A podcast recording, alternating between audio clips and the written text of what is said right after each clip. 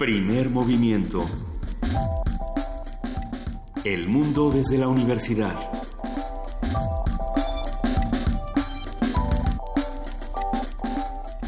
Muy buenos días, son las 7 de la mañana con 3 minutos de este lunes 31 de octubre, se acaba.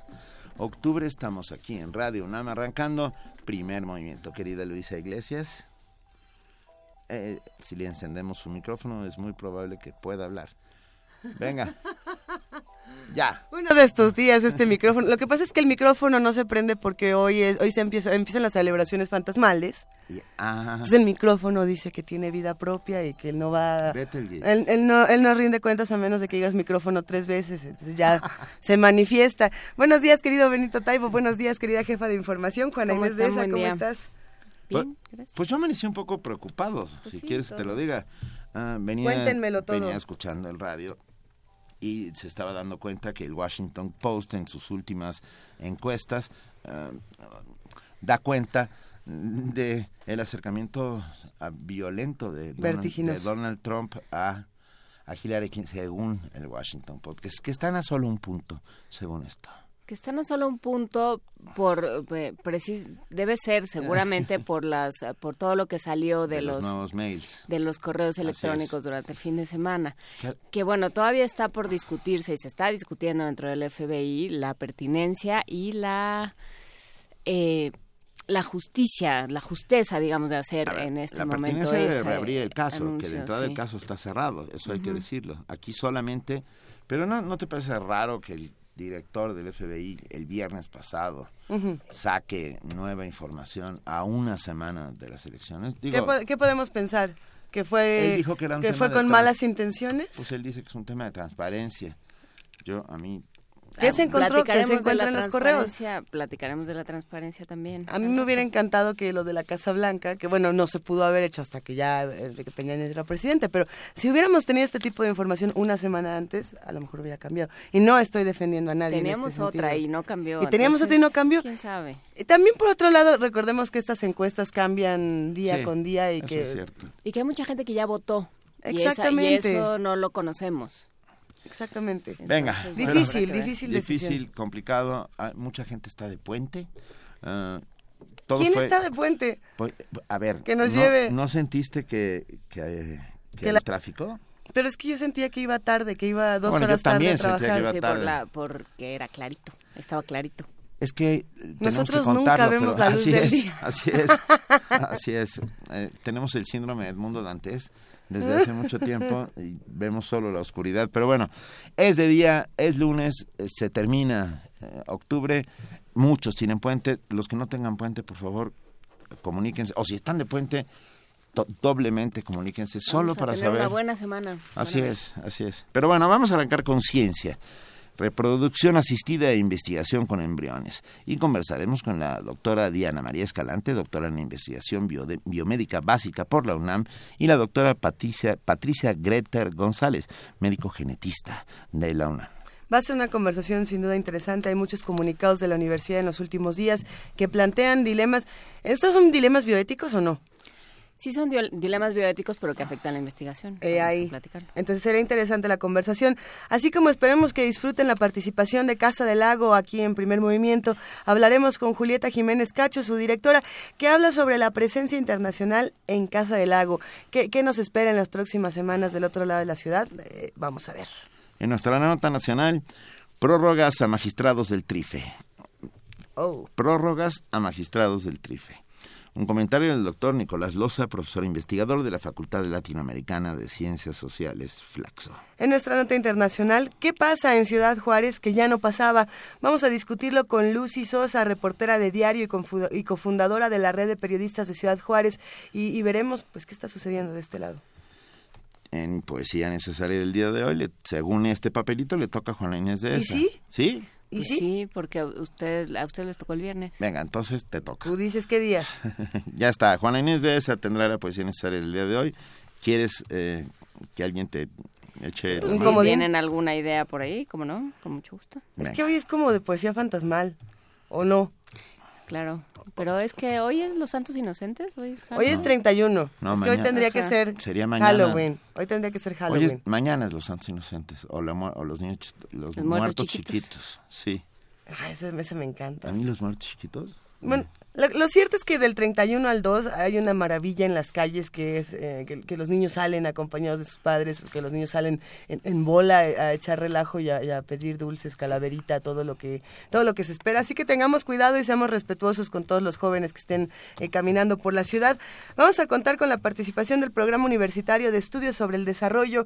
Como cada lunes hablaremos con Rolando Cordera, director de este programa, que habla sobre nuestros a ver, habla más sobre nuestros, extravíos, el del desarrollo, el de las finanzas públicas, el de la cuestión social, eh, más de los que se vayan acumulándose aquí. Vamos a ver. Y en nuestra mesa del día, justamente como decía Juana Inés, hablaremos de transparencia, pero en este caso es transparencia dentro de la Universidad Nacional Autónoma de México. Se acaba de instituir este comité, no es comité, es consejo, ¿no? Bueno, un comité de consejo de transparencia dentro de la UNAM, lo cual nos alegra enormemente. Así es. Y hablaremos con Jacqueline Pechard, miembro de este comité de transparencia. Los invitamos a que se queden con nosotros de 7 a 10 de la mañana. En este momento son precisamente las 7 de la mañana con 9 minutos. Y vamos arrancando con una nota. De hecho, vamos a hablar de perros. ¿Empezamos hablando de perros? ¿Sí? Venga, existen Perros. actividades diseñadas para perros, como la exposición Play More, montada por Dominique Wilcox, cuyo objetivo es el, enre- el enriquecimiento... ¿Por qué? eh? ¿Por qué, porque es lunes, ¿Por porque hay sol, lunes, porque Es tengo el síndrome. Nosferatu. Va otra vez. Eh, cuyo objetivo es el enriquecimiento mental, el deleite y la estimulación de los caninos. Eso suena muy bien, pero yo no quiero estimular ni una gota más a mi perro porque se va a acabar con mi vida y con mi casa. Porque se va a apoderar del control de la tele. Ya se apoderó. Pero a Ve. veces si drenamos todo el poder de nuestros caninos, ellos regresan a casa mucho más tranquilos y sin ganas de hacer muerte y destrucción en nuestros propios hogares, ¿no? Ok. Los detalles con nuestra compañera Cristina Godínez. Nosferito. Enrique. La exposición que el artista Dominique Wilcox tituló Play More fue pensada para el deleite y la estimulación de los perros. Tuvo lugar en Londres y aunque solo duró dos días, constó de instalaciones interactivas, como un simulador de ventana abierta de un coche en movimiento, o un gran plato de pelotas, así como una pantalla que simula un frisbee en vuelo. Este tipo de actividades nos hacen pensar que además de cariño, una buena alimentación y atender su salud, nuestros animales de compañía tienen derecho al enriquecimiento mental. Al respecto habla el doctor Alberto Tejeda Perea, profesor de la Facultad de Medicina Veterinaria y Zootecnia de la UNAM. Sí es importante tener en cuenta si son animales domésticos. Doméstico implica que son animales que han sufrido cambios a mediano o largo plazo que les permiten la convivencia con los humanos, donde justo se ha modificado la conducta basal, digamos, de alimentación, la conducta social, justo de convivencia con los humanos, pero esto es producto de una selección dirigida. ¿Por qué es importante hacer esta aclaración? Las necesidades varían un poco por la especie, entonces, el enriquecimiento ambiental es tratar de fomentar conductas que el animal haría, que ahí la discusión es de su- en su naturaleza propia, pero por eso la naturaleza depende y por eso entre con domesticación si es un animal doméstico o no, porque eso va a variar justo el tipo de enriquecimiento mental físico ambiental que se sugiera. El experto también explicó a Radio UNAM cómo se enriquecen mentalmente los gatos. Los gatos siguen todavía un poco más la línea de sus parientes silvestres, por eso un gato podría muy fácilmente sobrevivir si no se le diera de comer. Lo que no han perdido los gatos es esta capacidad de ser cazadores, de actividad súbita, y entonces ahí el enriquecimiento que se recomienda es justamente pues tratar de satisfacer estas situaciones donde eh, a veces simplemente el que puedan usar de manera tridimensional la casa en la que viven, que puedan trepar, que puedan esconderse si fuera el caso, como si estuvieran en un bosque. El juego dirigido hacia la cacería es lo que hace que un gato de interiores sea mucho más sano. El doctor Tejeda expuso por qué no es correcto llamarlos mascotas. El término mascota se está tratando de eliminar, ¿no? Hacia animal de compañía por legislación y el mismo concepto ha ido en contra de los animales y creo que es importante porque mascota la traducción literal es como algo inanimado con el que uno puede jugar, ¿no? Eh, Entonces aquí justo la cambiar la categoría pues a nivel mundial justamente hacia animales de compañía, les da justamente una personalidad diferente, ¿no? Una personalidad hasta jurídica diferente. Para Radio UNAM, Cristina Godínez. Primer movimiento. Clásicamente diverso. Son las 7 de la mañana con 13 minutos. Bueno, por lo visto no hubo puente, por lo tanto los chicos van a la escuela. Ya nos escribió Laura Cue, Mayra Elizondo y Elena Osorio y las tres dicen, no, no hay puente. Que no hay puente. Pues no hay puente, pero entonces yo no sé dónde desaparecieron todos los coches que había siempre en mi camino. no, yo creo que más bien... Agarré a otro, vengo, entré a una dimensión distinta. Vienes en una dimensión distinta porque la luz todo lo cambia, Benito. Hay una sensación de, irrealidad muy interesante esta mañana eh, que podemos trasladar a la música, que se puede trasladar fácilmente a la música. ¿Qué vamos a escuchar hoy? Jorge Rueda nos escribió y nos pidió que pusiéramos Tungu Tutú con Iraida Noriega. no le hemos puesto esta versión, no la hemos puesto. No la hemos puesto, así es Iraida Noriega canta espectacularmente bien. Jorge, te mandamos un abrazo. Va para ti, va para todos los chicos que van a la escuela. Ay, para los que se van a ir disfrazados. Es que hoy muchos van disfrazados a la escuela, ¿no? ¿O no? ¿O solo yo vine disfrazada al primer movimiento? ¿No? Creo que solo tu hija va a ir disfrazada a la escuela. y me van a, la van a regresar. El, osazo de, oye, ¿y esa calaverita? Así viene Pero seguro así, va siempre, o de Totoro, o de así. Vamos a escuchar Tungu Tutu. Cuando era niña mami me cantaba y ella cantaba todito el día y se inventaba mil cancioncitas para mamá, papá y la tía. El guarapito, ese es mi papá, el murrumbito pa' mi hermanito. Y yo recuerdo en mi corazón cómo cantaba ella este son. Tungu tutu para la changuita, tungu tutu para mi bombón. Y dice tungu tutu, tungu tutu, tungu tutu, tungu tutu, tungu tutu, tungu. Alabao changuita que te cano tungu tutu. Y así le cuento yo a usted mi historia, como con mami yo fui creciendo. Canta y cantando, tungu tuteando, poco a poquito acelerando. La rampampinga me dice ahora Dice que soy como un huracán. Pues que otra cosa podría yo ser, viviendo en medio de tal jolgorio, tungututeando todito el día, tungututeando tungututum.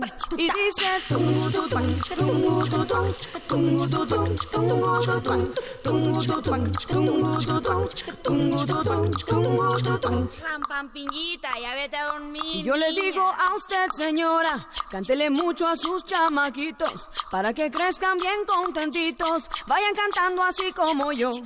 Puede que esté un poquito loquita, patinadita de la cabeza, pero una cosa yo sí le digo, que mis recuerdos me son muy gratos, de alegría y de mucho amor.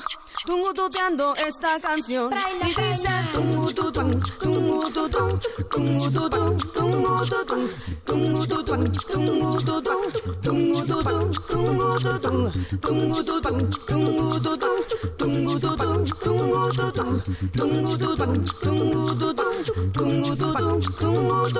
Rampampinguita, vete a dormir que lo que quiero es guarachán.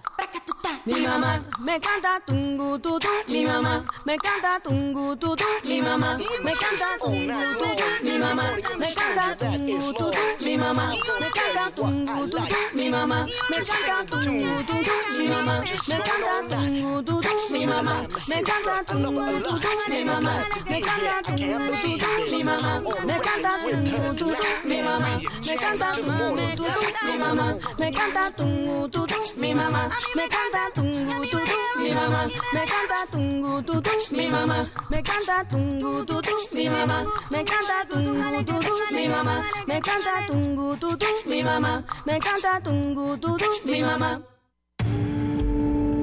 Primer movimiento. Clásicamente incluyente. Lunes de Ciencia. Este tema a muchos de nosotros nos apasiona, muchos nos interesa. Ya empezó aquí. Ya empezó la discusión. está perfecto. Ustedes no lo saben. A ver, vámonos por partes. Se denomina reproducción asistida al conjunto de tratamientos médicos y técnicas que facilitan el embarazo de una forma no natural. Esto a través de procedimientos de fertilidad como la inseminación artificial y la fecundación in vitro. Esto entre otras cosas que vamos a trabajar el día de hoy. Carrie Wallinet, directora adjunta de política del Instituto Nacional de Salud de los Estados Unidos, el NIH, ha afirmado que experimentar con células madre tiene una gran importancia e interés para comprender el funcionamiento de las enfermedades. Sin embargo, desde el año pasado, diversas disposiciones han impedido la investigación con embriones, por lo que la regulación en torno a la reproducción asistida atraviesa por un proceso de división, ya que se desconocen aún todos los alcances que pueden surgir a partir de la experimentación con células madre en embriones. Con células tenemos otra manera de llamarlas, ¿verdad? Aquí en, en primer ¿Las momento. troncales? Las células troncales, si no me equivoco. Muy bien. Pero bueno, a ver, conversa para intentar entender un poco cómo funciona la reproducción asistida, la investigación en embriones, to- todo este tema, tendremos una conversación con la doctora Diana María Escalante, doctora en investigación biomédica básica por la UNAM, y con la doctora Patricia Greta González, médico genetista egresada de la UNAM y perteneciente al Colegio de Bioética. Bienvenidas las dos, muchas gracias por estar con nosotros. Hola, buenos días. ¿Por dónde empezamos? ¿Cómo lo llamamos? Cigoto, mórula, blástula, Embrión. embrión. Yo digo em- embrión pre- preimplantación, que comprende exactamente de las etapas de las que la doctora Greta nos va a mencionar. Creo que es importante llamar a las cosas por su nombre en la etapa del desarrollo que corresponde. Una vez que el óvulo es fecundado, le llamamos cigoto. Y el cigoto pasa a diferentes, varias eh, este, divisiones celulares hasta llegar a una eh, forma de, de 8 a 10, 12 células que le llamamos mórula. Y después aparece un hueco en medio que se llena de líquido y le llamamos blastocisto. Es hasta entonces donde las primeras células que van a dar lugar a un embrión, en el concepto que tenemos, yo diría más los latinos, este, es, es que aparecen esas células. Y entonces no hay embrión cuando estamos en etapa de cigoto, de mórula y de blástula ya aparecen las primeras células que van a dar origen a un embrión. Cuando pensamos en embrión, creo que a todos se nos aparece la figura de un humanito muy chiquito, pequeño poco desarrollado.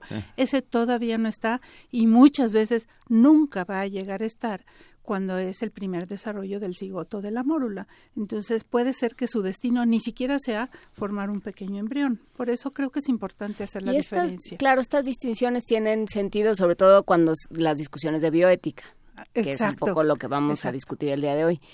Eh, ¿En qué momento, a ver, primero, ¿qué, ¿en qué etapa se utilizan para investigación estos, estas, eh, estas Es que nosotros le decimos embriones pero... reimplantados o bueno, estas células eh, fecundadas? ¿En qué momento se utilizan para, para investigación y en qué momento la bioética entra a decir, no, no, a ver, espérense, aquí hay un ser humano? Pues ahí hay dos cosas, porque la bioética diría que es un individuo incluso desde la fertilización. Hay otros que opinan que no. Pero lo que nos, en general se utiliza para investigación son exactamente las etapas del embrión fertilizado, bueno, lo que nosotros este, tendemos a llamar, digamos, por facilidad, este, tal vez lo más correcto sea, como dice la doctora Greter, llamarlo, en, llamarlo este, huevo fertilizado, mórula o blastocisto. Sin embargo, si tú lo vas a comunicar rápidamente, yo a veces prefiero decir un em- embrión, embrión antes de la implantación, es decir, antes de que se aloje en el útero. Y eso pues comprende de, de un grupo de, de células, ¿no? Y del blastocisto, exactamente ese que se le forma un huequito en, en medio, es de donde derivamos las células troncales embrionarias, ¿no? Estas que son muy plásticas, que pueden diferenciar a todos los tipos celulares que tiene el organismo. Este, desde el punto de vista bioético, pues hay gente que se opinan que desde la fertilización ya es un individuo, pues entonces uno estaría en es- bajo esos términos como en falta, ¿no? Este, pero pues una, un, un blastocisto no tiene neuronas, no tiene cabeza, no tiene extremidades, ni siquiera sabemos entonces en ese punto dónde va a estar la cabeza, Ajá. dónde van a estar las patitas, dónde va a ser la mano derecha, la izquierda, etcétera, ¿no? Doctora eh, Patricia Sí, Grete. eh, solo una diferencia. Pienso que desde el pun- punto de vista bioético no pensamos que el óvulo fecundado, el cigoto, es una persona. No, yo sé que no, Definitivamente no, pero- no se pero hay- considera de- pero hay facciones ni, que ni sí. facciones no bioéticas, facciones religiosas que consideran eso, pero no es la bioética. La bioética debemos considerarla como un poco al margen de lo que es propiamente la religión. Lo cierto es que la bioética plantea estos dilemas y eso es lo interesante, ¿no? Hablar de los dilemas que se plantean a partir de la ciencia, que pueden im- implicar partes, eh, digamos, de pensamiento social, eh, par- por ejemplo, y, y aquí hay algo que me llama mucho la atención. Nosotros podemos partir de que estamos haciendo experimentación o investigación, porque experimentación suena mucho más... Frankenstein. Sí, suena macabro no estamos en ese tono el día de hoy. Podemos investigar a partir de estas primeras etapas, ¿no? Partir- Correcto. Sí, en estas primeras etapas, ¿qué se puede hacer? Y, y pensamos en, en qué sí se puede hacer para también saber que perdemos con lo que no se puede hacer o que ganamos, ¿no? Si, si esto es un dilema, hay algo que se gana y hay algo que se pierde.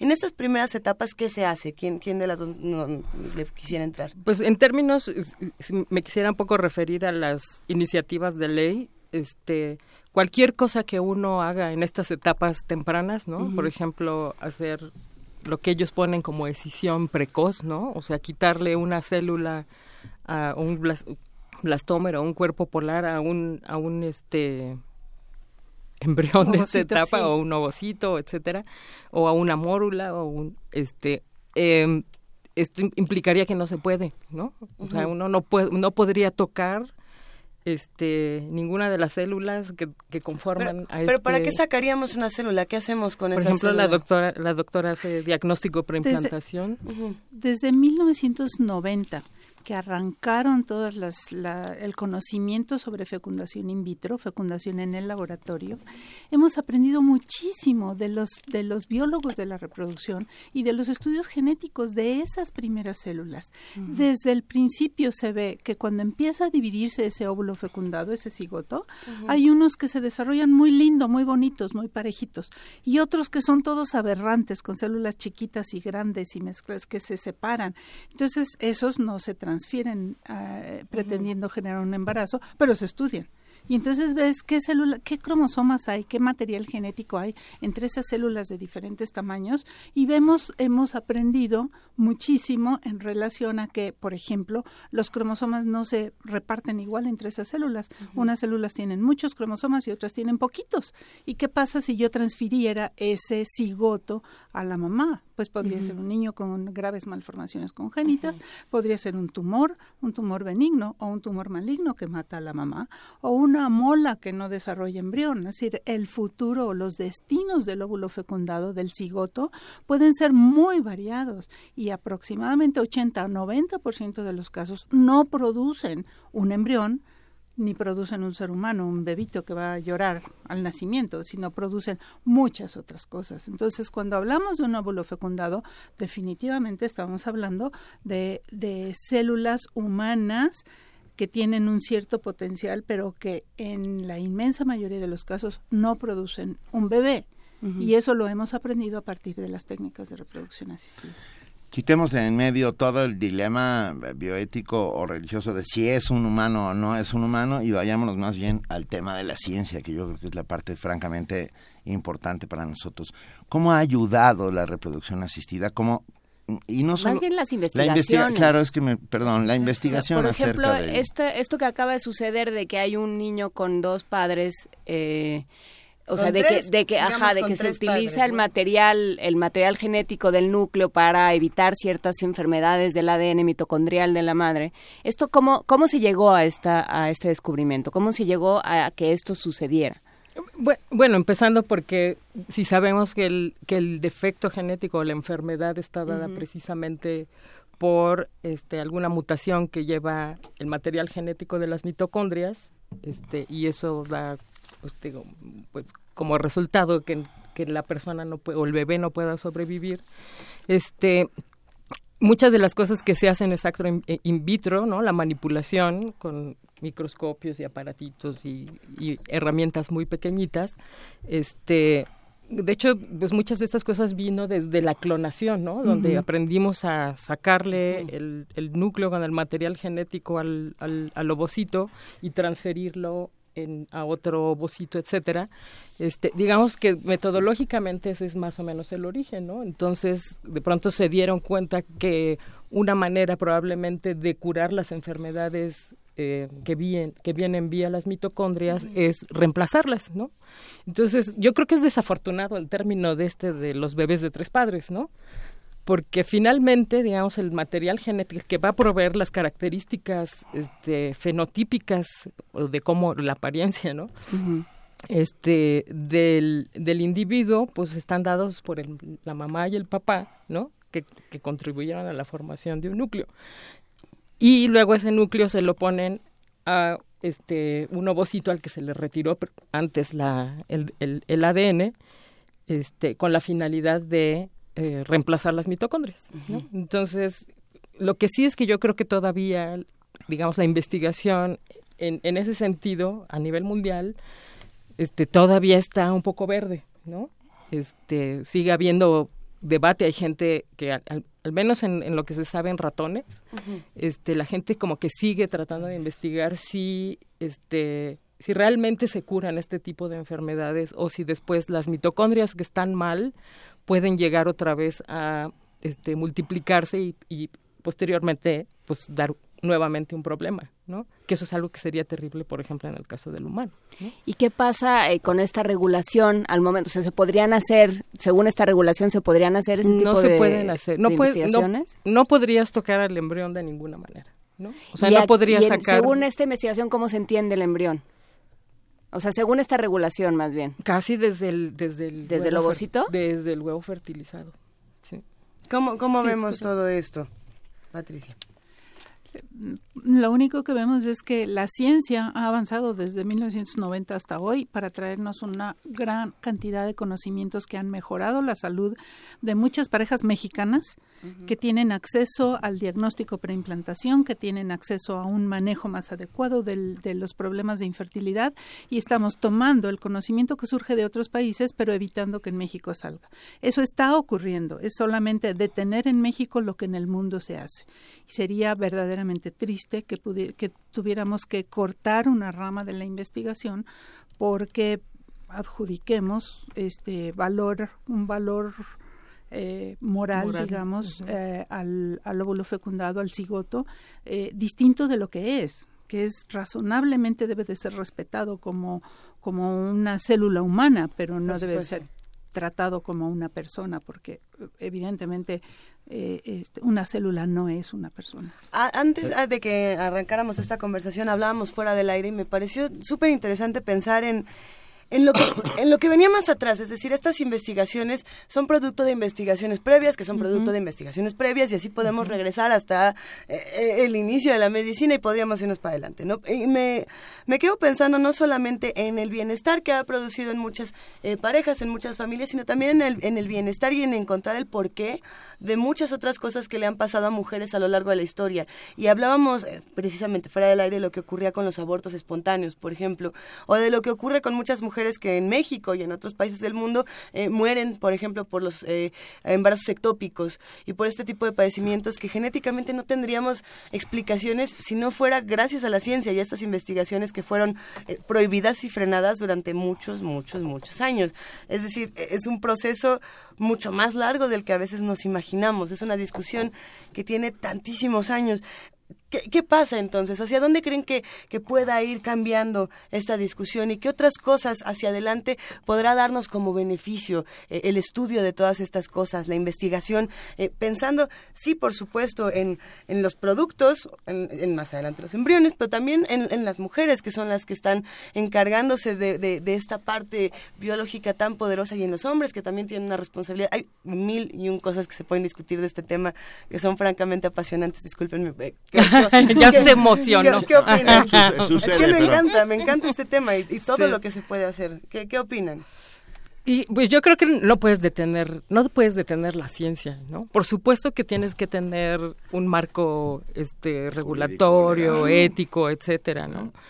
De hecho, nosotros hace poco publicamos un desplegado precisamente porque nos preocupó muchísimo esto de las iniciativas que vienen corriendo en el Senado y en, y en la Cámara de Diputados. Uh -huh. Y este, perdón, eh, eh,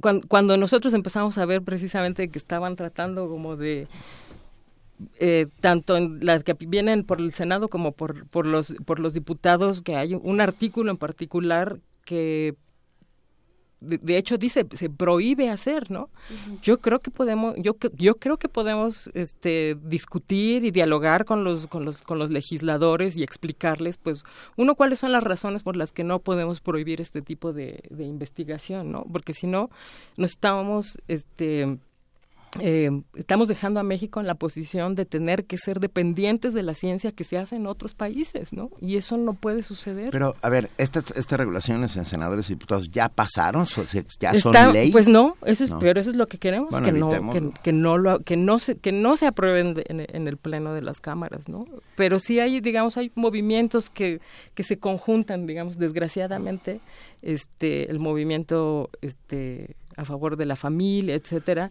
que, tiene que ver realmente tiene que ver con esta y no hacemos un movimiento a favor de la ciencia simple y sencillamente creo ah, por eso yo, insistía en quitar de en medio todos los temas morales mm, pero yo creo que la, pero es que la bioética tiene algo que decir. O sea, ¿cuál es la posición de la bioética? ¿Qué dice la bioética con respecto a esto? ¿Qué hace en la, con esto? En la bioética defendemos la laicidad. Es decir, aceptamos todas las creencias y, condiciones, ya sean religiosas o no religiosas, pero tratamos de ver el punto de vista que es bueno para toda la sociedad y que sea incluyente. Y en ese sentido tenemos que pensar que toda la investigación que se hace en cigotos y en mórulas y en blastocistos y en células troncales es en beneficio de una buena vida para futuros bebés que vengan es para dar salud a las parejas que no pueden tener hijos, es para brindar un mejor ambiente, entonces, prohibir la investigación es mandarnos a la prehistoria y hacer totalmente dependiente todo lo que, lo que se reciba, porque hoy en día estamos aplicando ese conocimiento que ya surgió de investigación en otros laboratorios. Entonces, no va a surgir de nosotros, no va a haber inventiva, no va a haber nada si se corta esa investigación. Entonces, ¿qué dice la bioética? La bioética dice que a las cosas hay que, hay que mm, tratarlas de acuerdo a lo que son. Un óvulo fecundado es una célula humana y tiene una característica molecular y del DNA, sí, con cierta información, sí, como tantas células, pero lo que hemos aprendido es que va cambiando y a lo largo de las primeras divisiones los cromosomas se reparten de diferente manera. Por ejemplo, para invadir al endometrio y meterse en el cuerpo de la mamá, tiene que haber cambios genéticos en el frente que invade para hacerlo precisamente como si fuera un tejido canceroso que se mete en el tejido de la madre y después se mueren, están programadas para morirse. Eso no lo sabríamos si no se hubieran hecho investigaciones en los embriones. No podríamos hacer diagnóstico de tantas enfermedades genéticas que evitan que lleguen a transferirse embriones con enfermedades graves. Estamos buscando la salud y el bienestar de la familia. Si no es para eso, ¿para qué es la ciencia? Sino para generar beneficio, para generar bienestar. a lo mejor voy a un reduccionismo un poco salvaje, pero entonces eh, también se podrían prohibir las las ay, los trasplantes. No, pasar sangre de una a otra persona, porque estás estás haciendo transmisión de código de de mm, material qué bueno que tocas ese punto porque hay hay una parte que dice se prohíbe la formación de quimeras. Claro, la formación de quimeras como como lo concibí, como se concibió en la ley es que tú agarras, por ejemplo, un blastocisto o una mórula y le pones una célula que viene de otra individuo. ¿no? Como lo del, como lo del ADN mitocondrial que hablábamos. Más o menos, ¿no? Nada más que aquí ya son, ya son células formadas, ¿no? Son varias células, le, le, pones, le, pones una más, vamos a suponer, puede ser de otra especie o puede ser de algún otro individuo. O sea, quimera viene de...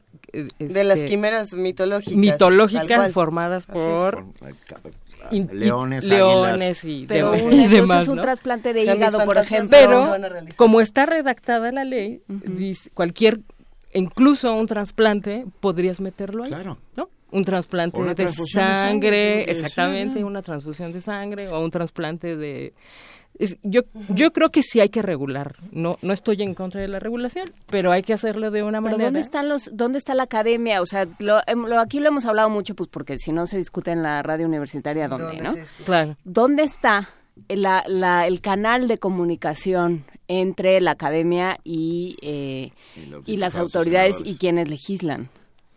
I don't know, no lo Ah. sé.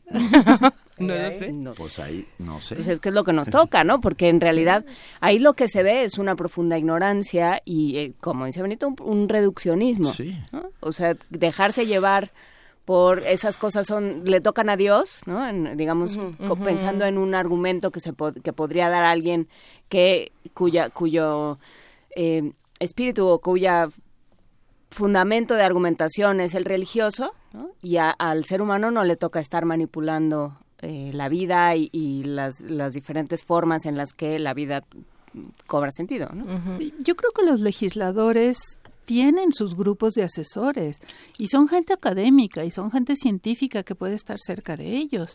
Pero pasa a veces que si yo tengo la opinión de que esto no, es decir, yo estoy en contra del aborto, entonces me busco a los asesores que me fundamenten una opinión preformada. Claro. Puede ocurrir eso, no digo que siempre ocurra, pero sí tienen a sus asesores. Tal vez donde habría que incidir es que en el grupo de asesores no haya un sesgo de la opinión o del recurso académico para transformarlo en lo que yo quiero que sea mi opinión, porque entonces estamos viendo que todos los partidos hablan de que la ciencia ha demostrado, está demostrado científicamente, no refieren el autor, no refieren la Claro. profundidad, no, no, y utilizan eso como como una herramienta este válida cuando en realidad se está como tergiversando el sentido de la ciencia. Pero claro que hay asesores y el grupo de asesores debería ser como más fuerte o más claro Y más en las plural. opiniones y más plural. Ay, estoy completamente de acuerdo con la doctora, y pero yo creo que el problema es, es exactamente eso que tú no quieres tocar, que se está mezclando una cosa con la otra. Es cierto. ¿no? Este, o sea, está mezclando un, un- No, no, una es que- cosa medio moral. Claro, no es que no lo quisiera tocar, lo que quería era dar las argumentaciones suficientes desde la ciencia para evitar la discusión moral. Sí, lo, lo- lo ideal es exactamente que to- esa parte de regulación que tiene que ver con la experimentación en estas etapas muy tempranas, que se haga independiente de este estas otras ot- otras cosas que, que, que propone la, la iniciativa, ¿no? Esta iniciativa eh, podría eh, venir de lo que de- del caso que mencionábamos, que es este de los tres padres, que bueno, son dos, pero bueno, hay un, un anfitrión, pero bueno, esto se discute, ¿no? Eh, puede venir de ahí como puede venir de muchos otros escándalos que se han dado en, en los últimos días. Yo me quedo pensando en, históricamente, hay escándalos genéticos de todos los tipos, colores y sabores. Esto, esto no es la primera vez Ah, claro. que algo así ocurre. Eh, dentro de lo que ustedes ha- han analizado, han, han estudiado, eh, ¿qué otro eh, parteaguas histórico como este podríamos presenciar y para, para aprender de estas experiencias y para poder decir, bueno, a lo mejor si esto pasó aquí... La clonación, yo La creo que clonación fue, es- yo creo que la clonación fue una, de- y además una de las cosas que se estuvo discutiendo por muchos años en las, en las cámaras, ¿no? Antes de la clonación, ¿no hubo otro evento que, que dijera uno, aquí empezó otra cosa? Bueno, los Existe, existe algo, tal vez no en el sentido de un escándalo como tal, pero sí de una noticia bomba que nos hizo cambiar nuestra perspectiva de las células troncales. Y es que se ha descubierto que las células fetales o eh, embrionarias pasan a la circulación de la madre y viven en el cuerpo de la madre y le dan a la madre un cierto beneficio. Aunque la primera se descubrió por un cáncer de tiroides, donde la mujer tenía células masculinas que provenían de un hijo que había tenido hace muchos años. Sin embargo, ahora sabemos que el, el, el embrión le regresa a la madre, le digamos filosóficamente, le, le beneficia a la madre, porque si la madre, por ejemplo, tiene un infarto durante el embarazo, las células troncales de su bebé corren y van a ese lugar del infarto y le curan el- las células miocárdicas, transformándose en células miocárdicas y ayudando a regenerar la lesión. Entonces, la maravilla de las células troncales la estamos tratando de cubrir con una cortina, porque están ahí, porque sirven, porque están vivas, porque nos están ayudando por lo pronto a las mujeres. Y no solo pasan a la madre, de la madre pasan al segundo bebé o al tercer bebé, y entre un bebé y otro se están cambiando esas células. Las quimeras existen de manera natural Natural. y están todos El los días en nuestra vida. Entonces yo creo que eso ha sido un parteaguas en el interés del estudio de las células troncales, porque son una maravilla que nos estamos negando a estudiar. El tema está sobre la mesa, es, es una larga discusión desde la ciencia. Yo creo que hay que eh, insistir, dejarles Ah, claro a diputados y senadores Sí. de qué se trata, con argumentos tan sencillos y tan contundentes, tan concretos como estos. Creo que se está haciendo un falso debate. Ese es el verdadero problema. Hay, hay intereses alrededor del tema que están impidiendo ver los árboles, impiden ver el bosque, como siempre. No, pero a ver, es que nos, es- nos escribe un radioescucha, ingeniero agrónomo, y dice que dentro del público de Radio UNAM y dentro de la comunidad universitaria hay mucha gente que está a favor de la vida, que es un...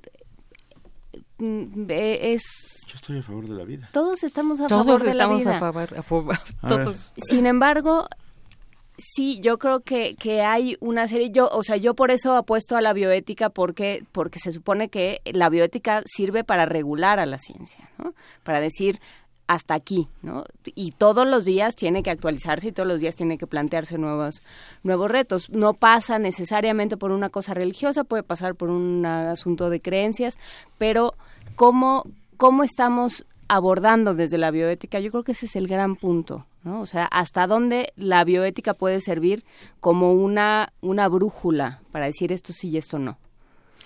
es, es esencial ese respeto a la vida y estar a favor de la vida.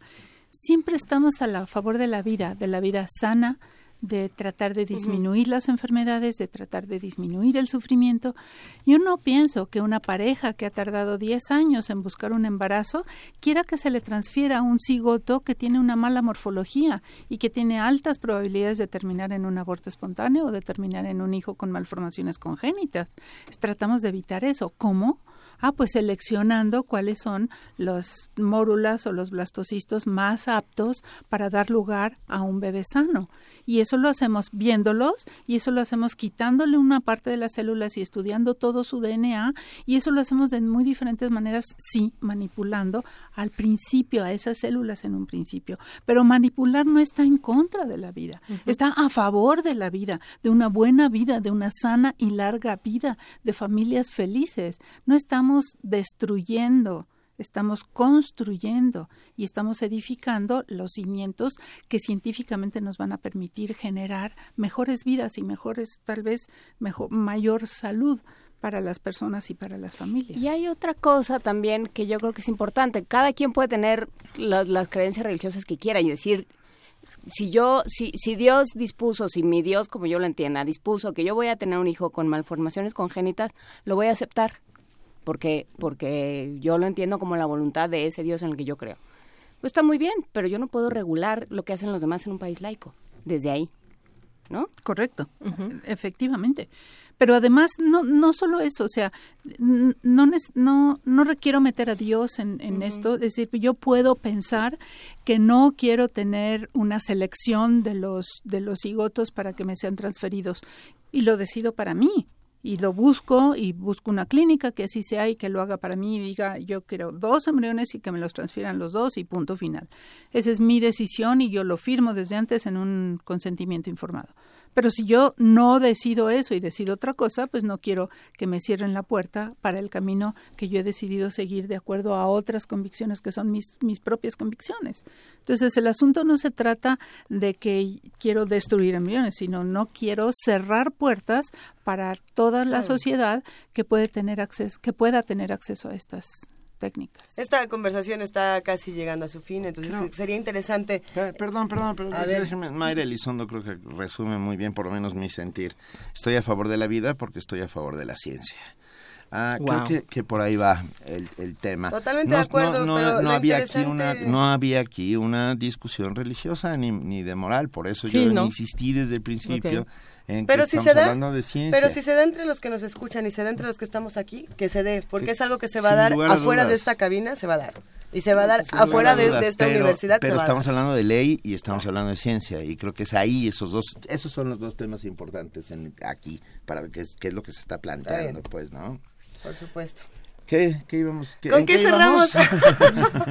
¿Con qué cerramos esta conversación? Una reflexión final. Eh, sin duda estos son temas interesantísimos. Espera, que espera, pues ya preguntan. Verónica Flores dice, asombroso que los bebés transfieran células trancuales a la madre. ¿Cómo lo hacen? ¿Por vía sanguínea? Pregunta. Correcto. Sí, Por- correcto. Es por, maravilla. Verónica es por vía sanguínea. Eh, eso está, un día hablaremos de ese tema, ¿no? Y luego son los, me encantó lo de los segundos bebés son los que reciben, o sea, los segundos hijos son los que reciben más beneficios en este sentido. Las, las células troncales pueden ir del, del feto a la madre, Sí. conservarse en la madre hasta que ella muera, de la madre al segundo hijo Yo o al tercer hijo, hijo. y, y en- entre un hijo y otro, eh, es decir, eh, hay, hay intercambio de células entre esa generación y todavía en la tercera generación. Es decir, tenemos células, las mujeres particularmente tenemos células de todos los, los embarazos que hayamos tenido y los transferimos a nuestros hijos y estos a su vez hacia sus hijos. Eso es una maravilla donde de- conocemos muy poquito y tenemos que investigar mucho más. No más que nos dejen. Exactamente. ahí está el tema. Ahí está el tema, ¿no? Yo, yo creo que ese es, yo cerraría con eso, ¿no? O sea, día con día nos enfrentamos a nuevos descubrimientos que así como este nuestra este Mayra. radio escucha se queda realmente sorprendida de, de, de, de esto que, es que las células pueden pasar entre individuos yo creo que día con día nos enfrentamos a estas cosas, ¿no? Y no tenemos por qué cerrarnos la puerta y, y darnos la posibilidad de precisamente beneficiarnos de estos avances eh, eh, en la ciencia, no solo en este ámbito de la reproducción asistida y de las estas etapas tempranas, ¿no? Sino en cualquier ámbito. Excelente. Doctora Patricia Greter. El inicio de la vida apenas lo entendemos, apenas lo vislumbramos y tiene que ver todo el entorno y lo cómo afecta al, al cigoto en su desarrollo y a la mórula y al blastocisto, cómo el entorno afecta el microentorno y el macroentorno, cómo afectan todos los otros DNAs que están por ahí de bacterias y de, o, de o sustancias químicas y demás y cómo eso puede ayudar a generar enfermedades a lo largo de la vida, enfermedades en el adulto que no se ven en esas etapas y no producen malformaciones. Es decir, est- estamos empezando a entender eso apenas. Y el asunto con las células troncales, quisiera hacer referencia simplemente a, Robert- a um, Superman, era Robert Reed. El, el- artista El- que tuvo un accidente el que se cae del caballo, y falleció, sí. Que él él generó con todo el dinero que logró juntar en su en- durante su vida Christopher artística. Christopher. Reeve. Christopher Reeve, gracias.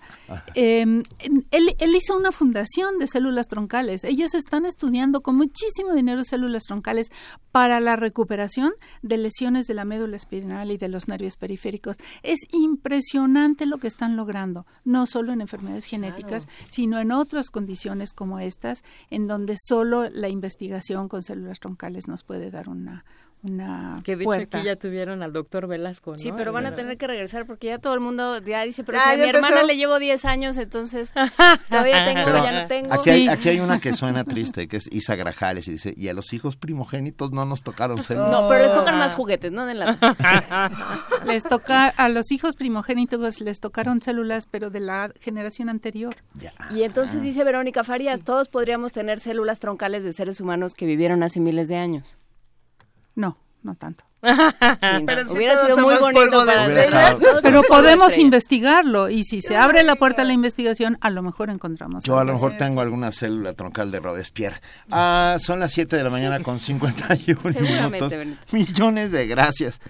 Qué maravillosa conversación. Doctora. Muchas gracias por la invitación. Gracias a ustedes por Doctora la Diana. María Escalante y la doctora Patricia Greter González.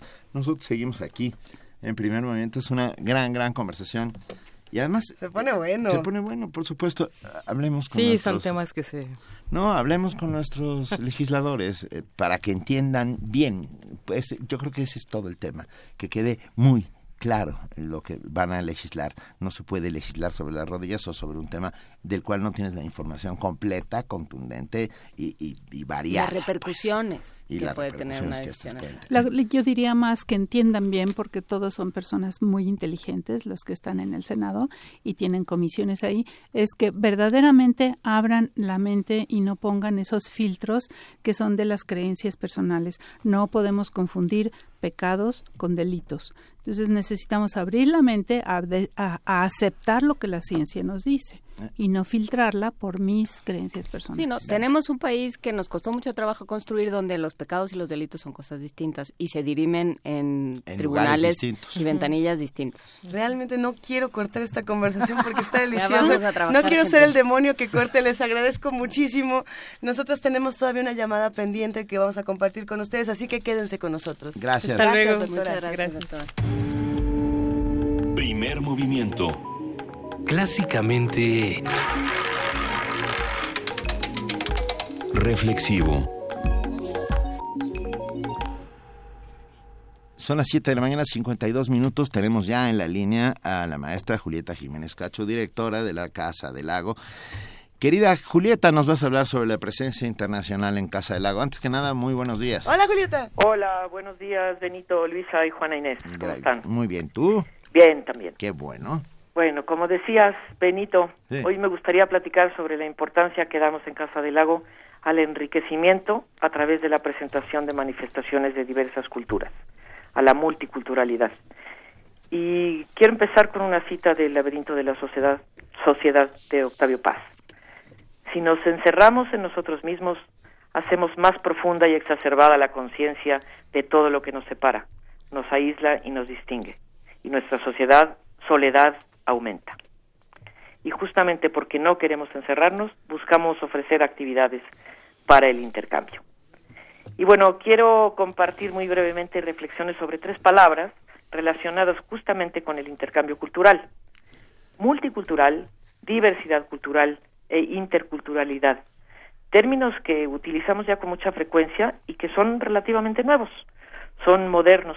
Por ejemplo, el término multicultural surgió en Canadá a principios de la década de 1970 para referirse a una nueva política pública del gobierno anglófono enfocada al pluralismo cultural por la importante migración que ya tenían en ese país. Ahora, multicultural se suele entender como la coexistencia de grupos culturales diferentes en un mismo Estado-nación y usada como adjetivo se entiende como la variedad de manifestaciones que presentan las culturas en la sociedad humana, es decir, la diversidad. Y la diversidad cultural se manifiesta por la diversidad de lenguajes, de creencias religiosas, de prácticas en el manejo de la tierra, en el arte, en la música, en la estructura social, en la selección de cultivos, en la dieta y en un gran número de características de la sociedad humana.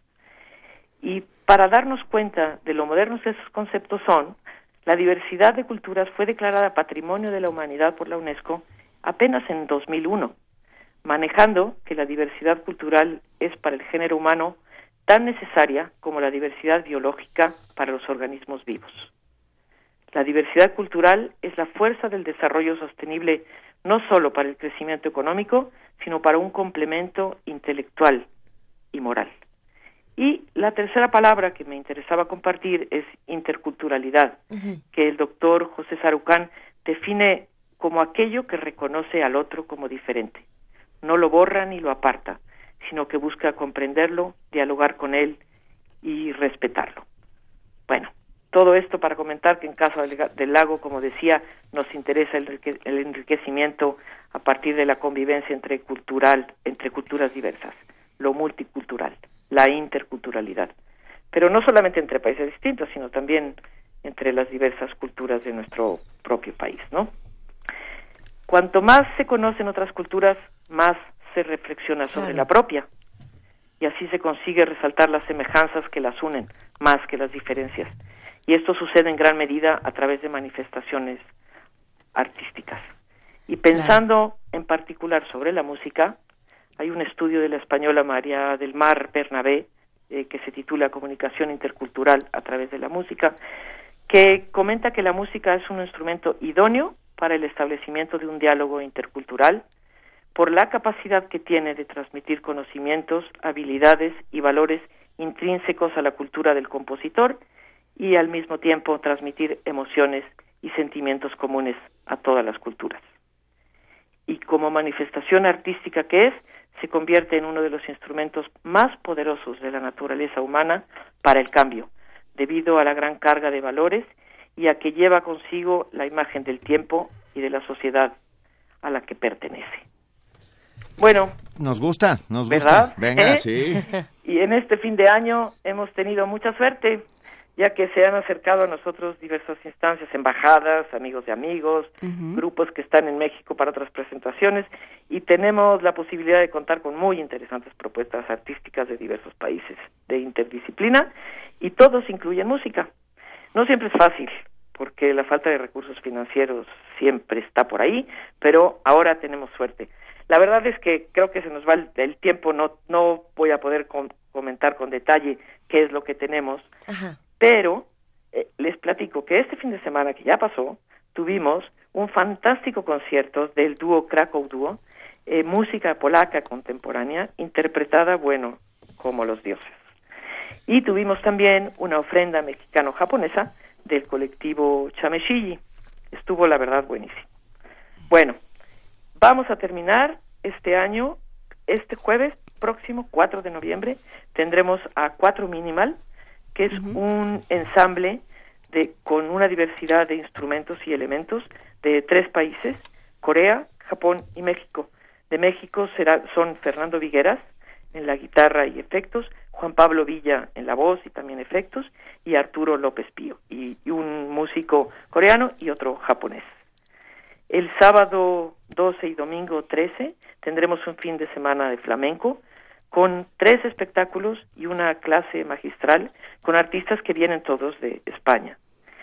El sábado 19 y el miércoles 23 de noviembre tendremos un concierto cabaret titulado Europa Europa de Suecia que tiene que ver con la migración, un cabaret antinacionalista con música de- exclusiva del grupo The Knife, eh, un grupo sueco muy importante que ganó que ganó Grammys eh, muy muy importantes y bueno eh, es música de ellos y será interpretada por músicos mexicanos por Moisés Horta de los Macuanos y Paulina Lázar Nimaiki y Haciendo el Mal y al finalizar el día 23 tendremos un debate sobre el tema de migración y por último el jueves 8 de diciembre tendremos danza buto con la bailarina japonesa que viene de Japón, Yuko Kaseki, que desde luego incluye música. Bueno, qué maravilla. Qué bien, ¿verdad? Sí. Cerramos con broche de oro, me parece. Dinos nada más la, la página de Casa del Lago para poder checar mm, todo, todo, todo. Sí, es www.casadellago.unam.mx. Venga. Muchísimas gracias, Julieta. Nos quedamos con, con esta idea de la interculturalidad, esto que citas del doctor Sarucán, la interculturalidad como reconocer al otro como diferente y respetarlo desde ahí. Creo que para todo, ¿no? Desde la música hasta los cigotos, los ovocitos y las blástulas, todo, todo sirve. Exactamente. Muchas gracias. Un abrazo. compartamos. Claro, Claro que sí, que un sí. abrazo, Julieta. Un abrazo a ustedes también, que tengan Vamos. buen día, buena semana. Vamos a una pausa y regresamos a la segunda hora de primer movimiento. Primer movimiento. Clásicamente Universitario.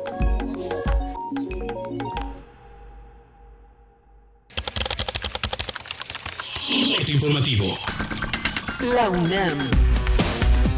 El Sindicato de Trabajadores de la Universidad Nacional Autónoma de México aceptó el incremento salarial de 3.08% directo al salario y de 1.98% en prestaciones ofrecido por las autoridades de esta casa de estudios. Las personas que trabajan alrededor de 55 horas a la semana tienen un 33% de mayor riesgo de sufrir un infarto, expuso Rodolfo Nava, académico de la Facultad de Medicina de la UNAM. En cuanto al trabajo en exceso, habría que considerar que va a haber afección en, desde el punto de vista orgánico, desde el punto de vista psicológico y desde el punto de vista eh, social, con la familia, con los amigos. ¿Por qué? Porque se tiene menos tiempo para convivir con la gente. Un gran problema que genera el trabajo en exceso es el estrés, lo que podríamos llamarle estrés laboral. Nacional. El cardenal Norberto Rivera pidió perdón a los homosexuales a nombre propio y de los sacerdotes de la Arquidiócesis de México por las alusiones ofensivas. Rivera aceptó que asistan a las parroquias a dar pláticas sobre el tema. Alejandro Murillo, coordinador de Encuentro Social en la Cámara de Diputados, reveló una posible alianza con el PRI en caso de que ese partido elija como su candidato presidencial al secretario de Gobernación Miguel Ángel Osorio Chong. El legislador negó que Encuentro Social haya sido creado y dirigido por Osorio como se ha manejado. Elementos de la Secretaría de la Defensa Nacional se enfrentaron este domingo a integrantes de la célula delictiva de los Antrax, brazo armado de Ismael El Mayo Zambada. Tres líderes de esa organización criminal fueron abatidos. Alcaldes de Veracruz aseguraron que el rancho Las Mesas, ubicado en Valle de Bravo, Estado de México, pertenece al gobernador con licencia Javier Duarte y quien habría sido construido con recursos públicos que estaban destinados a la educación y al sector salud del Estado. Rodolfo Patiño, subdirector de la policía de Zaguayo, Michoacán, fue asesinado la noche del sábado en Jiquilpan. El mando policíaco manejaba su auto al momento del atentado. El secretario general del Sindicato Independiente de Trabajadores de la Educación de Tabasco, Rafael Burelo Gurría, fue asesinado el fin de semana. Su cuerpo fue encontrado afuera de su casa en la localidad de Villa Parrilla del municipio del centro, a 15 kilómetros de Villahermosa. De acuerdo con un sondeo del diario Universal, el jefe de gobierno de la Ciudad de México, Miguel Ángel Mancera, mejoró su aprobación en el último trimestre del año al pasar de 16% en junio a 23% en octubre. Economía y finanzas. La Comisión Nacional para la Protección y Defensa de los Usuarios de Servicios Financieros informó que en México 23.5% de los adultos no ahorran y 48% no están inscritos en planes de retiro. La actividad económica de la mitad de las entidades del país perdieron dinamismo durante los primeros seis meses de este año por el debilitamiento de los sectores industrial y de servicios. La mayor contracción se registró en Querétaro, Guanajuato, Zacatecas y Veracruz. Internacional. Luego de que el sismo que azotó a Italia este fin de semana y que dejó 25.000 damnificados, el primer ministro de ese país, Matteo Renzi, aseguró que las estructuras dañadas serán reconstruidas. Quiero dar un mensaje a la gente. Reconstruiremos todo, las casas, las iglesias, las tiendas, todo lo que necesite ser reconstruido. Mariano Rajoy juró como presidente del gobierno español, esto después de 10 meses de gobierno interino. Día como hoy.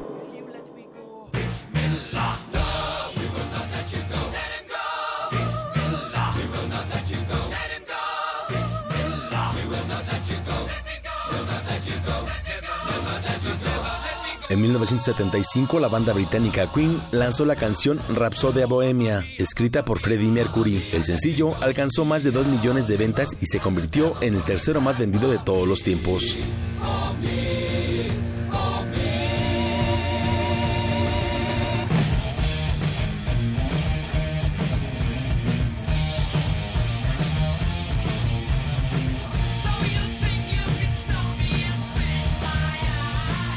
Aquí el corte, en una hora más información.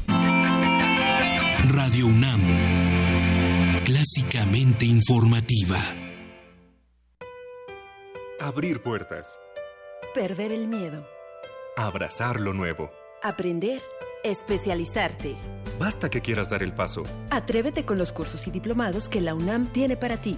Ingresa a docencia.tic.unam.mx y lánzate a una nueva aventura que cambiará tu vida. Vive plenamente tu vida digital. Dirección General de Cómputo y de Tecnologías de Información y Comunicación, UNAM. ¿Necesitas difundir tus proyectos? ¿No sabes cómo aprovechar la web? Inscríbete al curso Comunicación Estratégica en Redes Sociales, del 8 de noviembre al 20 de diciembre. Aprende a crear contenidos. Administra, crea y gestiona estrategias de promoción en la web 2.0. Informes y preregistros al 5536-9699 y al 5871-8735. Más información en www.acatlan.unam.mx diagonal Radio UNAM. Ven, estás a unos clics de cambiar tu proyecto. Radio UNAM y la FES Acatlán invitan. ¡Ya llegué! ¡Voy de delantero! No, ya empezó el partido. Oigan, sí llegué. Espérenme. Oh, ya se fueron. Eh, eh, ¡Espérenme! Ah, ya no salí en la foto. Bueno, me tomo mi selfie solo. No te quedes fuera. Si cumpliste 18 es momento de sacar tu INE y participar en las decisiones del país. Ya tengo mi INE. No me volveré a quedar fuera. Instituto Nacional Electoral, INE. Y la Secretaría de Cultura te invitan a conocer Filmin Latino, una plataforma digital con más de 1.770 películas nacionales e internacionales, clásicos, estrenos, documentales. La sección Gratis MX tiene una cuidadosa selección de largometrajes y cortometrajes mexicanos a los que puedes acceder de forma gratuita. Para más información, visita www.filminlatino.mx. Como los pulpos, los escritores son más sabrosos en su tinta. Una producción del Instituto de Energías Renovables de la UNAM. Lunes y miércoles al mediodía por el 96.1 FM. Radio UNAM. Primer movimiento. Clásicamente... Reflexivo. Son las 8 de la mañana con 7 minutos y queremos realmente agradecer a todos los que se integraron a esta conversación, a los que nos llamaron al 55 36 43 39, a los que nos escribieron arroba P Movimiento, Diagonal Primer Movimiento UNAM y a los que nos han mandado correos electrónicos. Sí, sin duda todos estos temas son controversiales y esa es eh, la, manera de tratarlos. Creo que si nosotros tenemos la, la, capacidad de maravillarnos con la ciencia, podemos convencer a los otros de que eh, los avances científicos son precisamente eso, una maravilla y que estamos eh, en presencia de cosas impresionantes y de cambios impresionantes y sigamos con los dilemas y sigamos discutiendo. Se vale estar de acuerdo y en desacuerdo con discusiones inteligentes, Juana Inés. Y desde el respeto, yo insisto en esto que decía Julieta Jiménez Cacho, en que el otro es diferente. Y en, en, ese sentido, Luisa, sale hoy en la Gaceta una Cuéntame. larga eh, crónica de lo que se dijo, bueno, más bien un, una sinopsis, un compendio de lo que se dijo en, front, en Conecta, Conecta 2016. 2016. que fue, como lo platicamos aquí sobre las fronteras. Conecta vale fronteras. la pena acercarse a este, al número de hoy de la Gaceta, uh -huh. porque eh, justamente trata todos estos temas, dice qué se dijo, qué se dijo con respecto a la sexualidad, por supuesto, qué se dijo con respecto al género, qué se dijo con respecto a la política, a la migración, uh -huh. y vale, vale la pena este ejercicio periodístico que hace Marta Iriart en la Gaceta, Mirta Iriart en la Gaceta. Mirta Iriart. Vamos a, vamos no, a conseguir Mirta. la Gaceta. A ver, ¿dónde Mirta? está, no ¿dónde está la Gaceta?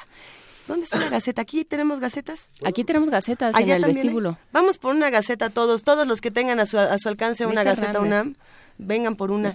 Estamos aquí en... ¿Puedo mandar un saludo? A ver, Marlene Romo dice, buenos, buenos días. Nosotros en filosofía, filosofía, y letras no solo tenemos puentes, sino que además mis estudiantes de pedagogía tienen examen. Mándenles Oh. un saludo para que no se sientan solos. A los estudiantes de, de pedagogía de Marlene Romo les mandamos un abrazo. que disfruten mucho su examen. Sí. Estoy seguro que estudiaron porque este fin de semana fue muy tranquilo, nadie salía a ningún lado. Pero para que sí salgan en estos días, vamos a dar muchísimos regalos esta mañana. Venga, tenemos ¿Tenemos, ¿Qué tenemos? A ver, tenemos, tenemos por Twitter Eso. discos de Tres. Abgal, que trajiste tú, ¿no, Luisa? No Así sé. es, estos discos están fenomenales. A ver si podemos poner más adelante en el programa eh, una, una melodía, porque están bastante, bastante buenos.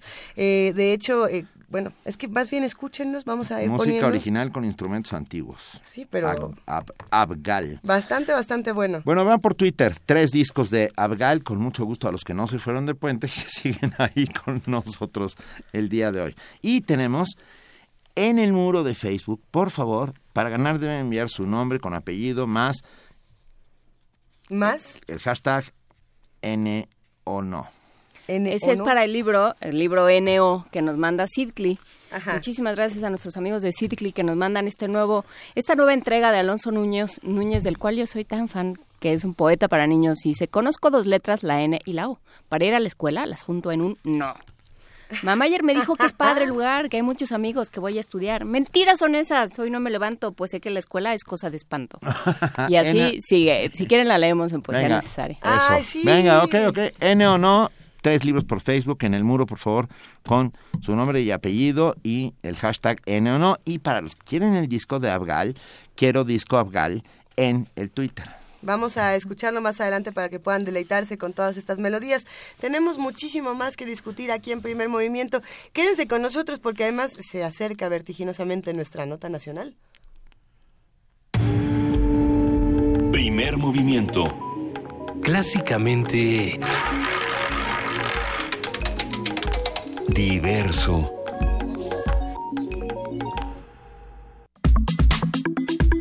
Nota Nacional. El Senado de la República aprobó una ampliación temporal del cargo de cuatro de los siete magistrados de la Sala Superior del Tribunal Electoral del Poder Judicial de la Federación, electos el pasado 20 de octubre. De acuerdo con esta reforma, los nuevos magistrados electorales que inician funciones el 4 de noviembre extenderán su periodo de mandato de la siguiente forma. Ahí va.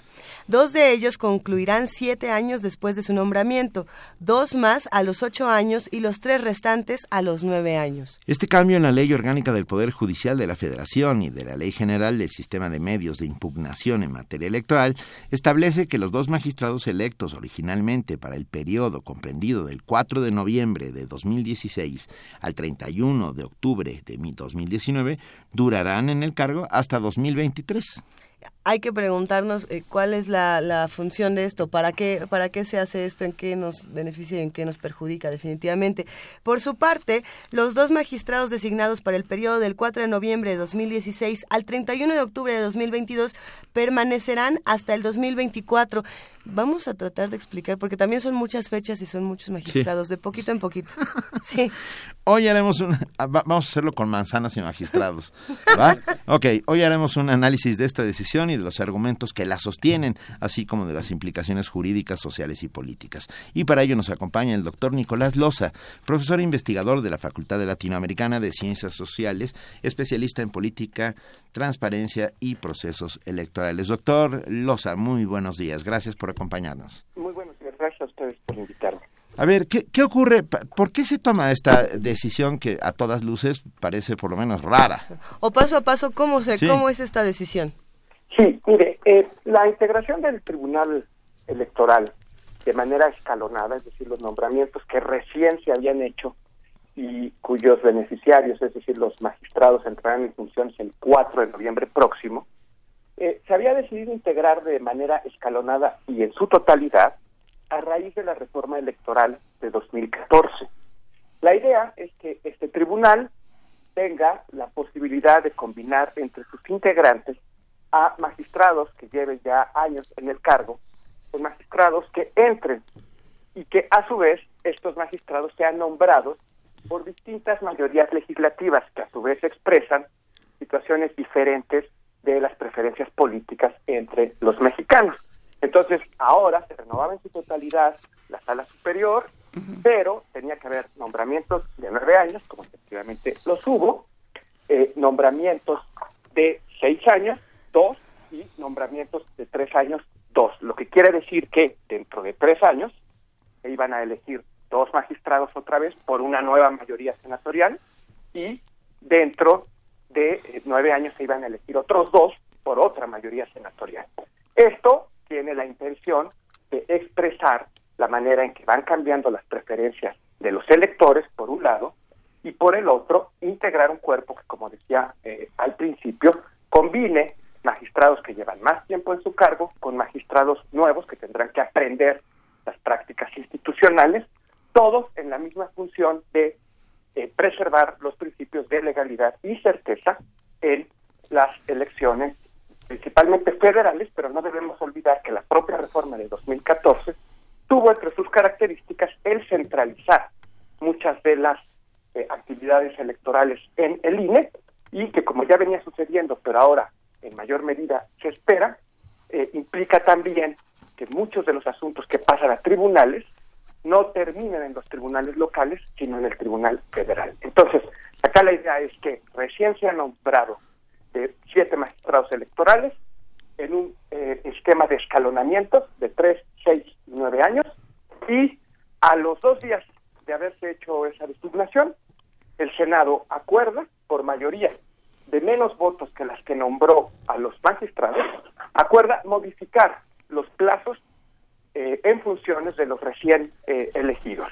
Los que se habían elegido por tres años pasarán a hacerlo eh, de seis y los que se habían elegido por eh, seis años pasarán a hacerlo de siete. De tal forma, insisto, que este, pues, la, la primera paradoja, digamos, aquí legal del asunto es que se reforma un artículo transitorio que ya había sido aplicado, es decir, que ya no existía.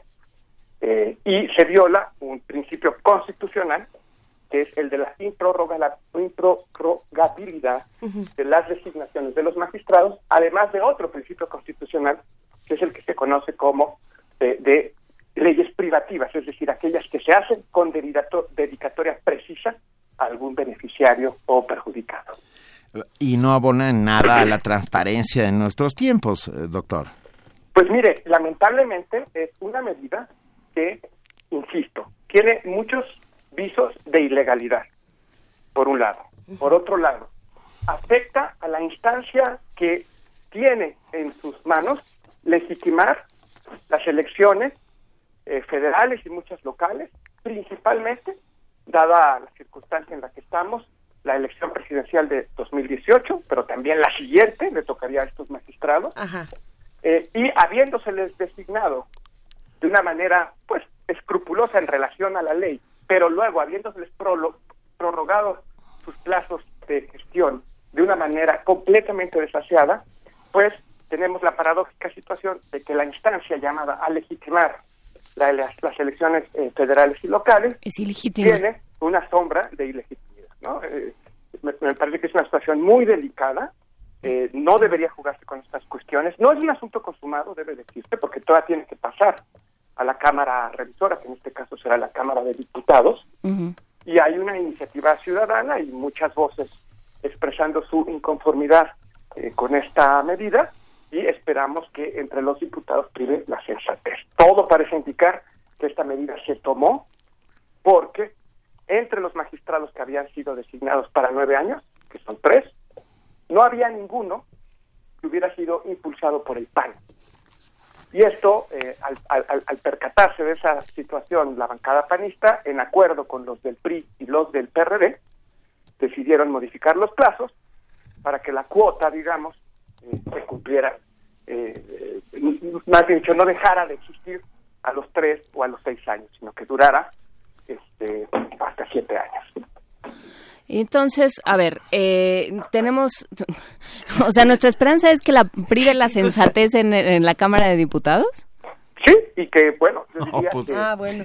si no queremos, no, si no, si no confiamos, que me parecería que es lo más sensato, en, en la sensatez de los diputados, pues los ciudadanos este, le escriban, se movilicen con sus diputados, eh, participen en las distintas acciones que seguramente se convocarán en estos días y eh, entre todos hagamos verle a nuestra Cámara de Diputados que estamos conscientes de lo delicado de esta medida, de lo irresponsable que sería este, convertirla en ley, de lo indeseable. Mire, yo creo que la, la, la imagen más eh, parecida que tenemos en la historia política contemporánea de nuestro país es la designación de consejeros electorales en el IFE en 2003 cuando el PAN y el PRI logran una negociación para integrar el Consejo eh, General del, del IFE sin la presencia de consejeros afines al PRD, que en ese momento tenía ya al que era un candidato eh, pre- predecible, López Obrador, candidato a la presidencia, muy popular, muy fuerte. Este partido queda sin una representación o un consejero afín o que le represente relativamente eh, en ese Consejo General. Y pues lo que sucedió en 2006, todos lo conocemos. Y en buena medida se eh, eh, cultivó en esa medida de 2003. Algo parecido puede estar pasando en este momento, en el que el, eh, el tribunal se integra sin la, la participación propiamente de Morena, que eh, le guste, nos guste o no nos guste, es un hecho que tiene a uno de los dos o tres candidatos que estarán en la punta de la contienda electoral en 2018. Pero no solo esto sucede, sino que además, una vez que se integra, eh, se modifica de manera completamente desasiada la ley y se prorrogan los plazos de permanencia en el cargo eh, de dos, eh, bueno, de los de los eh, magistrados de tres y de los magistrados de seis años, que además quiero agregar, eso implica que el próximo Senado, es decir, a los senadores que elijamos en los próximos seis años, no van a de- no van a elegir eh, magistrados. Y eso significa que también las mayorías electorales se obtengan en 2018 o la, o la, la, la manera de distribución de las preferencias de los mexicanos de 2018 No estarán no se va a ver expresada después, no se va a ver expresada después en el tribunal. A ver, entonces si quedan las cosas como están, ¿qué, qué escenario se plantea? O sea, si, si digamos que por una cosa muy extraña el, el- la Cámara de Diputados no hace su trabajo eh, y quedan las cosas como están planteadas ahorita, pasa así, eh, a- así como está la, la legislación y estas modificaciones, ¿qué escenario se nos plantea para 2018, por ejemplo? O sea, para Bueno. el, el día siguiente de la elección de 2018. Mire, en términos estrictos, los, los magistrados que iban a calificar la elección de 2018 serán los mismos, hubiera habido o no esta modificación. Esta modificación en realidad afecta la calificación de la elección intermedia del 21 y de la presidencial siguiente. Pero eh, afecta en la medida en que eh, ha habido ya un procedimiento ilegal para eh, prorrogar sus plazos y eso generará mucho eh, eh, malestar, eh, descontento Y precedente. entre las fuerzas políticas. Entonces tendremos a magistrados calificando una elección presidencial que se prevé muy competida y muy difícil, que tienen en su historial, digamos, de, de toma de posesión un precedente de muy probable ilegalidad. Ahora, yo diría que además de la posibilidad de que los diputados no, co- no confirmen la decisión de los senadores, está la posibilidad de que se emprenda una acción de inconstitucionalidad, porque esta medida tiene muchos visos eh, de inconstitucionalidad y en, en- en- en la Suprema Corte podría eh, dictaminarse así. Son siete, ¿verdad? Los magistrados. Sí, son, siete los magistrados, tres se eligieron eh, para nueve años, dos para seis y dos más para tres. Este principio de escalonamiento es el que se viene siguiendo en distintos órganos constitucionales autónomos, como el INE mismo, en salas regionales del Tribunal Electoral, se ha estado eh, aplicando con relativo éxito. Y la verdad es que los argumentos que en este momento los senadores puedan presentar para cambiar los plazos del escalonamiento son simples racionalizaciones, porque todo parece indicar que más bien obedecen a que había un desequilibrio a su juicio en cuotas partidarias que dejaron pasar por un descuido de ellos y que la manera de corregirlo al final era haciendo estas prórrogas. Además de que también podría sospecharse que se quiere evitar que la mayoría electoral que se constituye en 2018 eh, interceda en la renovación de este, dos puestos de magistrado electoral, lo cual también es muy delicado, Por supuesto. porque las reglas constitucionales no se deben hacer a modo de mayoría. Y no se deben hacer desde la política, o sea, se está se están mezclando la legislación y el trabajo legislativo con el, eh, los argumentos políticos. Sí, yo diría, la política pues siempre es el telón de, de fondo, este es más bien el escenario en el que se está actuando, pero, pero debe serse responsable.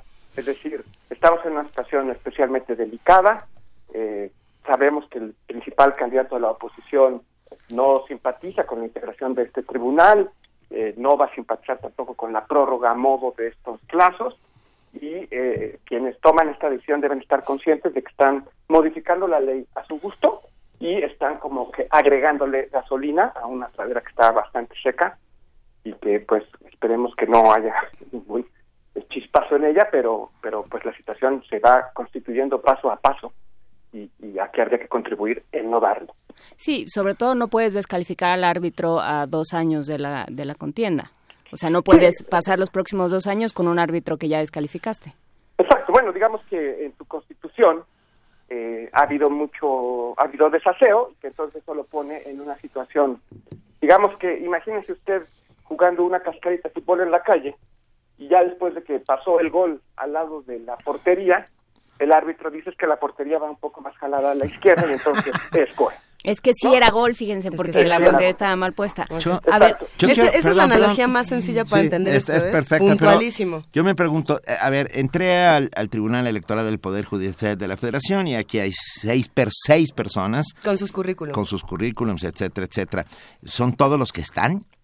Ah, quiero decir, a ver, está el magistrado Constancio Carrasco Daza, la- María del Carmen Anal- Alanís Figueroa, eh, Flavio Galván Rivera, Manuel González Oropesa, Pedro Esteban Penagos López y Salvador Olimpo Nava Gomar.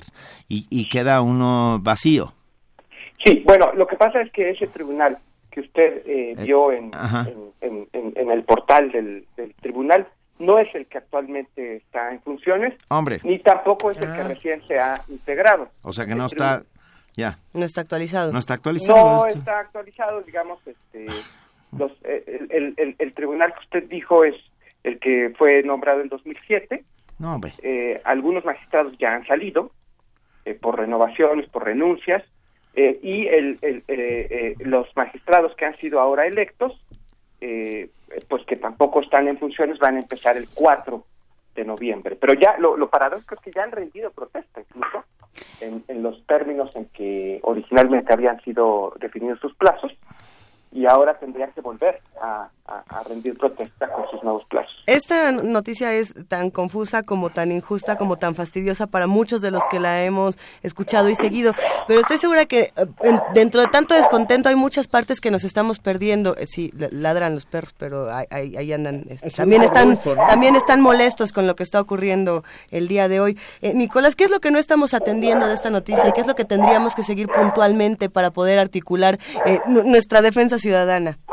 Bueno, yo, yo insistiría, por un lado, eh, el proceso propiamente de designación se cumplió de acuerdo a las reglas y en buena medida atendió eh, el ambiente, digamos, o los aires de nuestra época. Por un lado, este, la Suprema Corte cuidó mucho mandar unas- un par de ternas integradas solamente por mujeres, de tal manera que hubiera dos magistradas mujeres.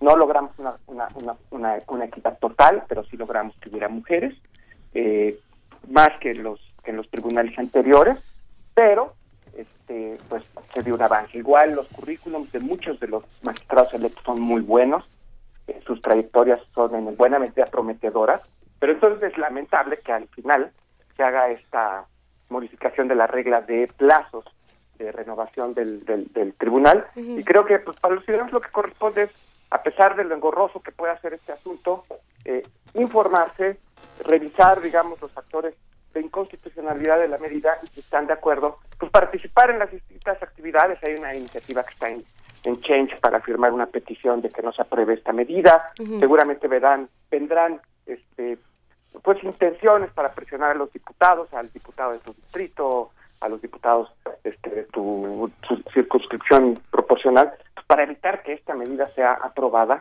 corregir y si esto se corrige, pues realmente tampoco habría pasado nada. ¿no? Sí, creo que esa sería la, la pregunta para cerrar. ¿Quién puede emprender esta acción de inconstitucionalidad? Porque, bueno, va- varios académicos, pienso en el doctor Pedro Salazar del Instituto de Investigaciones Jurídicas, eh, en Flaxo mismo, muchos, muchos académicos se han manifestado en contra de esta medida. Eh, ¿Quién puede emprender esta acción de inconstitucionalidad y ya se está llevando algo a cabo? Pues mira, las, las, las acciones de inconstitucionalidad las pueden emprender varias figuras están habilitadas para ello. No se puede emprender hasta que no se decrete la reforma legal, el, el cambio de estos plazos. Pero podría ser, pongo un ejemplo bastante sencillo. El proceso electoral en el Estado de México ha iniciado. Hay una regla de que una vez que la contienda se está desarrollando, no se pueden cambiar las reglas, que era un poco la imagen esta de la portería y la cascarita futbolera. Así es.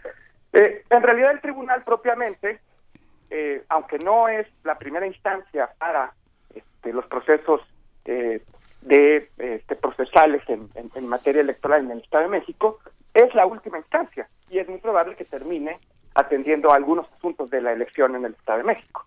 Entonces, digamos, desde eh, este, una autoridad local en el Estado de México hasta el propio INE, la Suprema Corte, este, eh, el tribunal podrían eh, emprender una acción de inconstitucionalidad señalando estos aspectos que, insisto, claramente son dos que tienen que ver con la inconstitucionalidad de la medida. Por un lado, esto que se conoce como ley privativa, porque se expide eh, con beneficiarios muy precisos, es decir, es una ley hecha a la medida de individuos, que además no debemos ni siquiera presumir que esos individuos lo quieren. ¿eh? Ellos mismos están siendo dañados en su reputación, en su trayectoria. Este, muchos de ellos son profesionales de la impartición de justicia electoral este, con muy buena este, trayectoria y esto pues realmente es lamentable incluso para ellos también. ¿Y entonces quién sí lo quiere?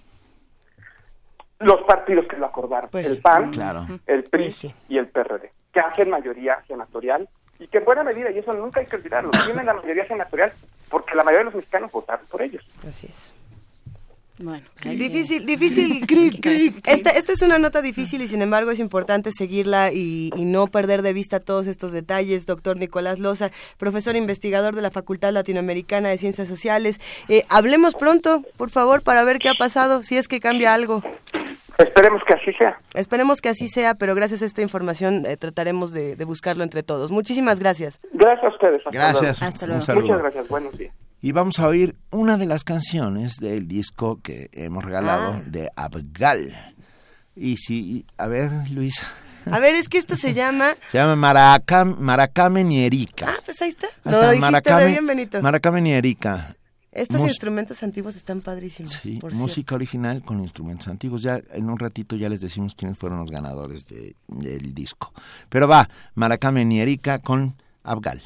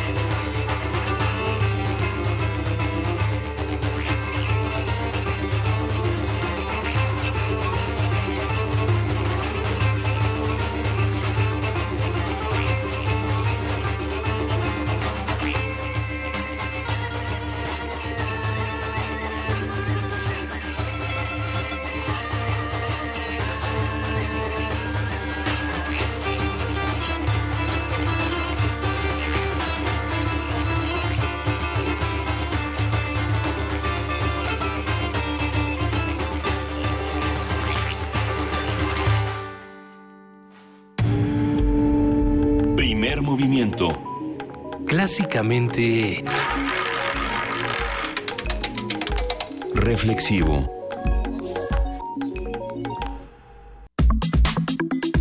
Nota del día. El pasado viernes, 10 personas fueron asesinadas en Ciudad Juárez, Chihuahua, elevando a 90 la cifra de homicidios que han ocurrido durante octubre en esa ciudad, mientras que a nivel estatal ya se cuentan 183 en el mes. La revista británica The Economist publicó un artículo en el que alerta sobre el incremento de violencia en Ciudad Juárez y enfatiza que diversos factores como la tensión entre los gobiernos estatal y local y la presencia del narcotraficante Joaquín El Chapo Guzmán, o por lo menos sus emisarios, podrían ocasionar consecuencias devastadoras para esa zona fronteriza. En el texto de la revista se compara la situación actual de Ciudad Juárez con el periodo de 2008 a 2011, cuando la cifra mensual de homicidios en esta ciudad ascendía a 300. Aunado a ello, subrayó el aumento de grupos de autodefensas en 20 estados del país, así como del índice de homicidios y asaltos en carreteras a nivel nacional. Nosotros por eso ah, tomamos esta decisión, se tomó esta decisión en el programa de llamar a esta nota ¿Qué pasa en Ciudad Juárez? que ya no pasaba. Y bueno, esta mañana tendremos un análisis de la información que ha surgido sobre Ciudad Juárez, a qué se deben los cambios en la percepción y cómo están respondiendo los gobiernos federal y local. Nos acompaña Lucy Sosa, ella es reportera del diario y cofundadora de la red de periodistas de Ciudad Juárez. Eh, Lucy, muy buenos días, ¿cómo estás? Hola, ¿qué tal? Muy buenos días, gracias por, por la invitación a este programa. Al revés, estamos en- felices de que estés con nosotros, a pesar de que el panorama no es nada feliz en de ninguna manera. ¿Qué pasa hoy en Ciudad Juárez, Lucy? Bueno, yo, yo quiero comentar que la situación que se que se vive en Ciudad Juárez, excepción de este mes que registra cifras muy altas, el, el delito de homicidio todo el año manifestó un, un comportamiento a la alza. Y bueno, ¿cuál es el, el, el problema? El problema yo, yo creo principalmente es la es la impunidad con la que se priva de la vida a una persona aquí en Ciudad Juárez y no pasa absolutamente nada, ¿no? Tenemos eh, porcentajes de, de impunidad, a pesar de que el anterior eh, gobierno del Estado prefería que era de los estados con menos impunidad. Bueno, aquí tenemos más del 60% de hechos eh, violentos sin resolver y este dato es histórico, eh, data desde, mil do- del- de- desde el 2007 y yo creo que estamos pagando finalmente las consecuencias, ¿no? De que, de que aquí en Juárez se pueda, se pueda matar y que no pase absolutamente nada. ¿Y, y cómo está reaccionando el nuevo gobierno? Acaba de haber transición eh, en, en el gobierno. ¿Esto tendrá que ver?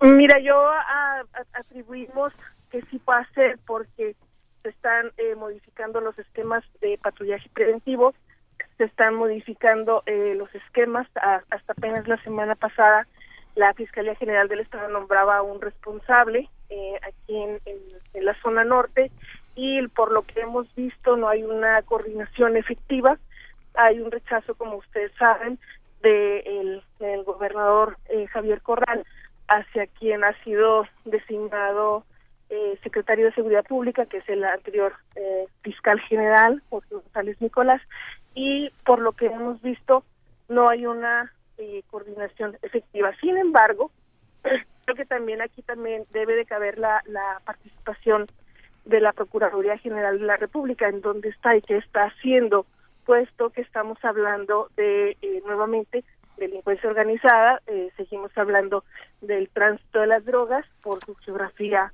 Juárez siempre ha sido un punto de trasiego, y dónde está dónde está la intervención de la de la Procuraduría General de la República en el combate de estos delitos. Y, y- y un tema que bueno que siempre ha sido uh, constante, permanente y que late ahí como un mal bicho, que es el de los feminicidios, eh, Lucy. Y la trata de personas. Y la trata de personas, por supuesto. Sí, eh, bueno, en el caso de los de los feminicidios, Juárez registra eh, 38 víctimas en lo que va del presente año contra eh, más de 400 asesinatos de, de varones, pero eh, no ya no estamos hablando de, de- asesinatos seriales como prevaleció hasta el 2009-2011. Eh, sin embargo, lamentablemente lo que se ha disparado en gran número es la violencia de género y eh, tiene mucho que ver también con la situación económica y, y- y emocional de las de las personas. Tenemos un repunte también bien importante en, materia de suicidios. Este año tenemos cifra récord de, de suicidios de varones, de mujeres, de, menores de edad que también son eh, secuelas de la violencia que, se vivió años atrás, ¿no? Que también no está siendo debidamente atendida esta situación. Precisamente, Susi, perdón, Lucy Sosa, eh, ahí eh, entraba un tema interesante, el, suicidio en menores, que es algo que en años anteriores no se había visto de esta manera, no por lo menos en las estadísticas. ¿Qué podemos hablar precisamente de, de los menores de edad que están en Ciudad Juárez? Mira, nosotros estábamos eh, revisando las, las estadísticas y sí vemos un, un, aumento considerable. Sin embargo, el, el mayor aumento prevalece entre, la, entre los grupos de edad de eh, 21 a los 39 años. Es el que engloba prácticamente el 40% de los de los suicidios. Estamos hablando de una estadística fatal de 113 personas que se privaron de la vida. Eh, te comentaba, la mayoría son hombres pero eh, también estamos viendo suicidios en menores de 15 a 17 años, eh, sería aproximadamente el 11 o 12%, y creo que esta estadística es, es, este, es importante que nos debe de llamar la atención porque estábamos hablando de que en años pasados Juárez tenía 70, 80, 90 víctimas y ahorita tenemos 113, eh, y esto no había ocurrido en la última década. Y a ver, ¿a quién, quién está entrando? Porque, bueno, cuando hablamos de este tipo de cosas, nos eh, llegamos a la conclusión de que son de que son problemas que tienen que abordar desde muchos sitios, ¿no? De, por un lado, sí en políticas públicas, en una estrategia de seguridad, en una estrategia de, de ataque a, a, la delincuencia organizada, pero también una una pues red como de protección social, más allá de, de lo que puede estar haciendo el gobierno del estado, ¿quién está eh, atendiendo a la población de Juárez? Mire, aquí tenemos una sociedad muy participativa y creo que mucho de lo que ha, ocurrido en Juárez de esta eh, pacificación, podría decirse, quedó en manos de la sociedad civil que, que se ha organizado y que ha estado trabajando desde diferentes trincheras, ¿no?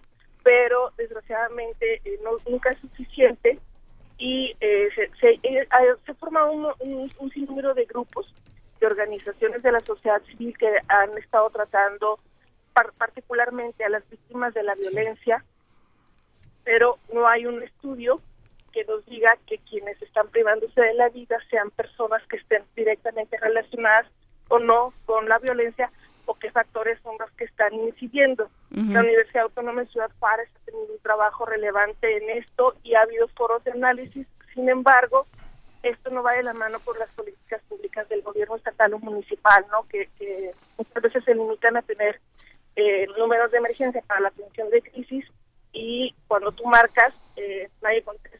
Mm. Lucy, la percepción ciudadana, ¿cómo ha cambiado el comportamiento de los ciudadanos con el repunte de la violencia? ¿Se nota en las calles, se nota en la noche, se nota en cómo se comportan los habitantes de Ciudad Juárez? Mira, yo te puedo comentar lo que hemos estado viendo en estos en estos últimos días.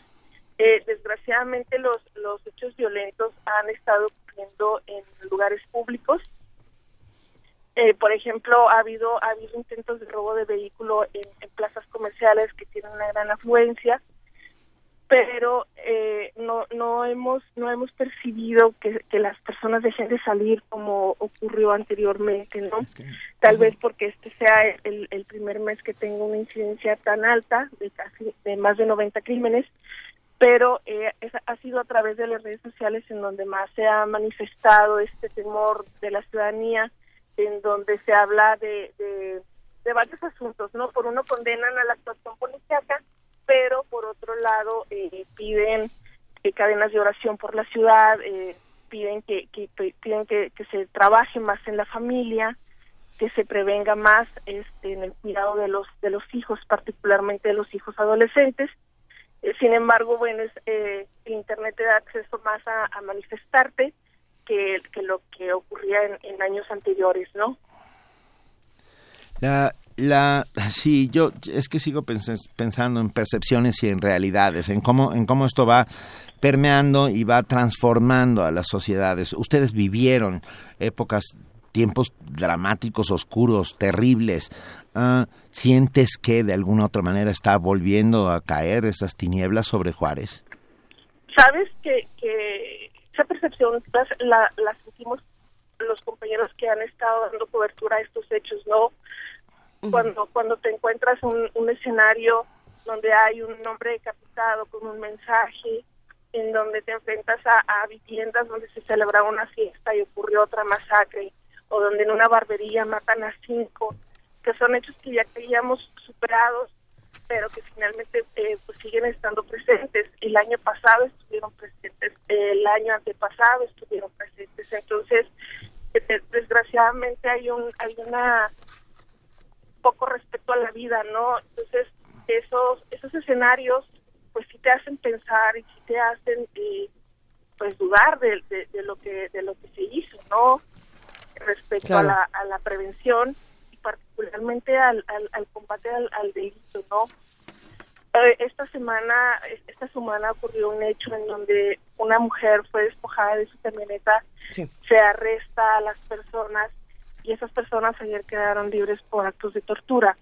Pues también no queremos que vuelvan ese tipo de prácticas, ¿no? Eh, que, que, prácticas que ya que se, que se deben determinar que para eso empieza un nuevo sistema de justicia penal que en Chihuahua ya, ya lleva varios años, este, que fue de los estados pioneros, sean los métodos de investigación empleados por las policías municipales que son encabezadas por un ex fiscal, ¿no? Entonces, creo que creo que son escenarios que no queremos porque tampoco queremos que haya esa barbarie contra contra los presuntos responsables que después estén en la calle libres por actos de tortura.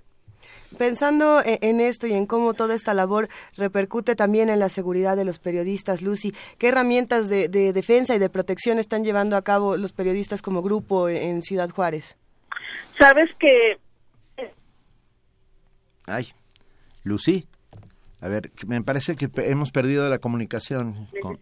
Ah, es que no, perdón Lucy, no te oímos el, principio. Te comentaba que precisamente eh, en, el, en el quehacer periodístico eh, nosotros perdimos a dos compañeros en el 2008 y en el 2010. Y eh, ha sido precisamente esta situación de indefensión la que, la que nos lleva a crear una red de periodistas. Este, estamos trabajando nosotros en varios ángulos y uno de ellos es precisamente la, la seguridad eh, emocional, la seguridad personal, la seguridad digital y hemos estado trabajando todos estos años, llevamos cinco años y eh, realizamos al menos un taller diario, un, taller, perdón, al mes en donde hemos estado trabajando en la capacitación y la profesionalización del periodista como una de las formas de protegernos, ¿no? Sin duda. Bien, y por supuesto las redes sociales y la, la, sociedad civil organizada están teniendo un importantísimo eh, protagonismo en lo que está sucediendo hoy en Juárez. Hay mucho trabajo eh, por parte de las organizaciones de la sociedad civil. Yo, yo destacaría esto en todos estos años, que son organizaciones que se crearon mucho antes, porque también hemos de, hemos de mencionar que hubo muchas organizaciones que se crearon que trabajaron con recursos de Iniciativa América o PRONAPRED y ya no se les ha vuelto a ver este, haciendo trabajo si no hubo una debida rendición de cuentas. Eso también se tiene que mencionar porque hubo muchísimo dinero que se, que se canalizó y que no todas se rindieron cuentas. Sí, esto, digamos, le damos la vuelta a la conversación y volvemos al principio, que es la enorme impunidad y falta de transparencia que permite que, pues, que la violencia crezca y no haya consecuencias. Bueno, no haya consecuencias contra quienes la cometen, sí contra quienes la sufren. Pues muchísimas gracias por esta conversación. Lucy Sosa. Estaremos cerca, si, si tú nos lo permites, Lucy. Eh, hablaremos muy pronto para saber cómo están. Y bueno, y por supuesto nos solidarizamos con, con la red de periodistas de Ciudad Juárez y todo lo que tengan ustedes que decir. Estos micrófonos están abiertos. Muchísimas gracias. Buenos días. Gracias. Hasta luego. Vamos a escuchar ahora este la, siguiente pieza, Tú Must Inmacu... ¡Ay! Inulamane. Inulamane. Hoy, hoy parece que nos están poniendo una suerte de... Son desde, retos. Desde que arrancamos nos están poniendo retos desde la producción para ver si logramos decir lo que va a suceder. Vamos a escuchar. Tú must con Inulamane.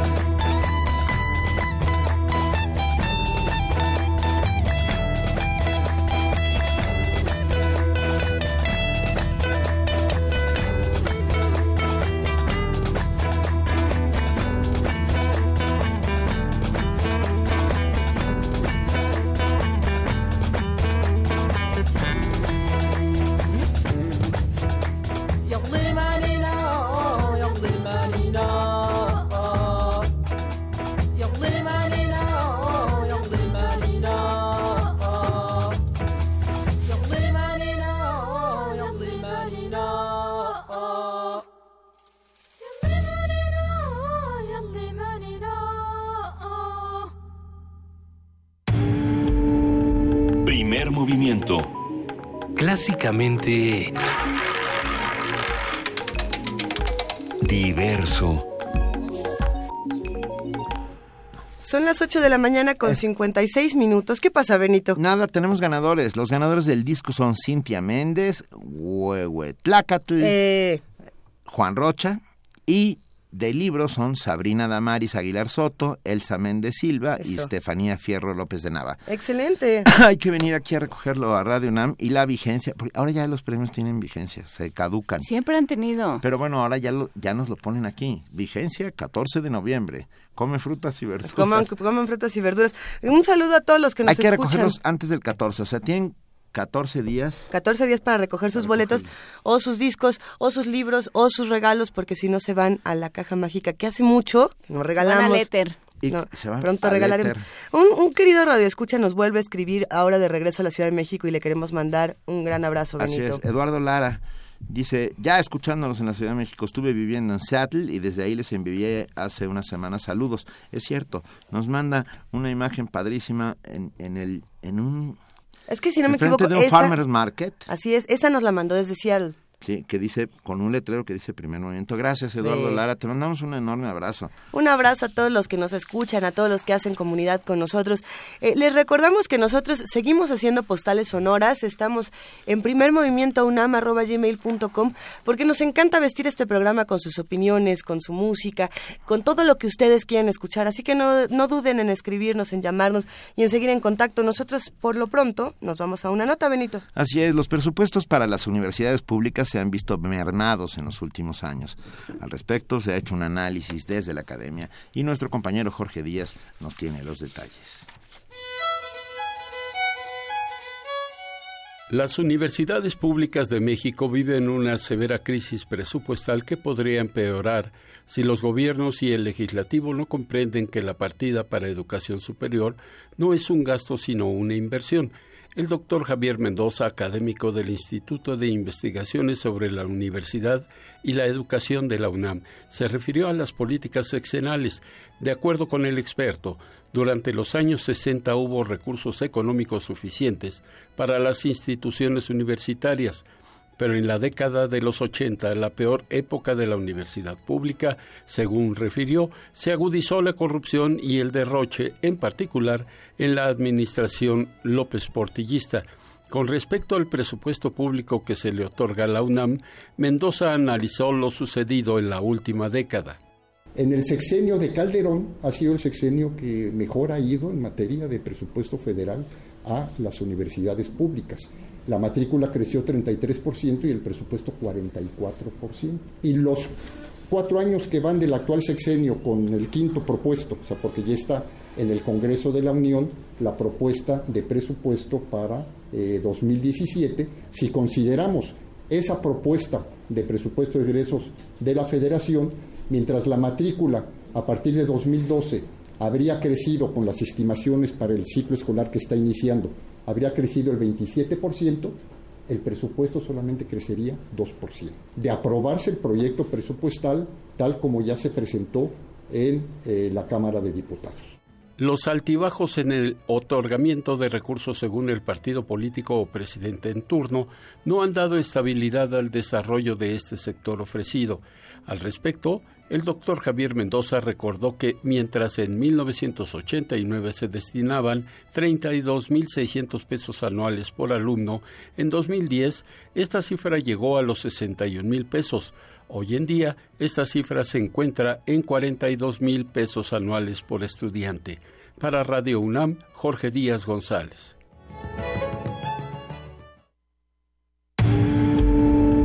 Primer movimiento. Clásicamente diverso.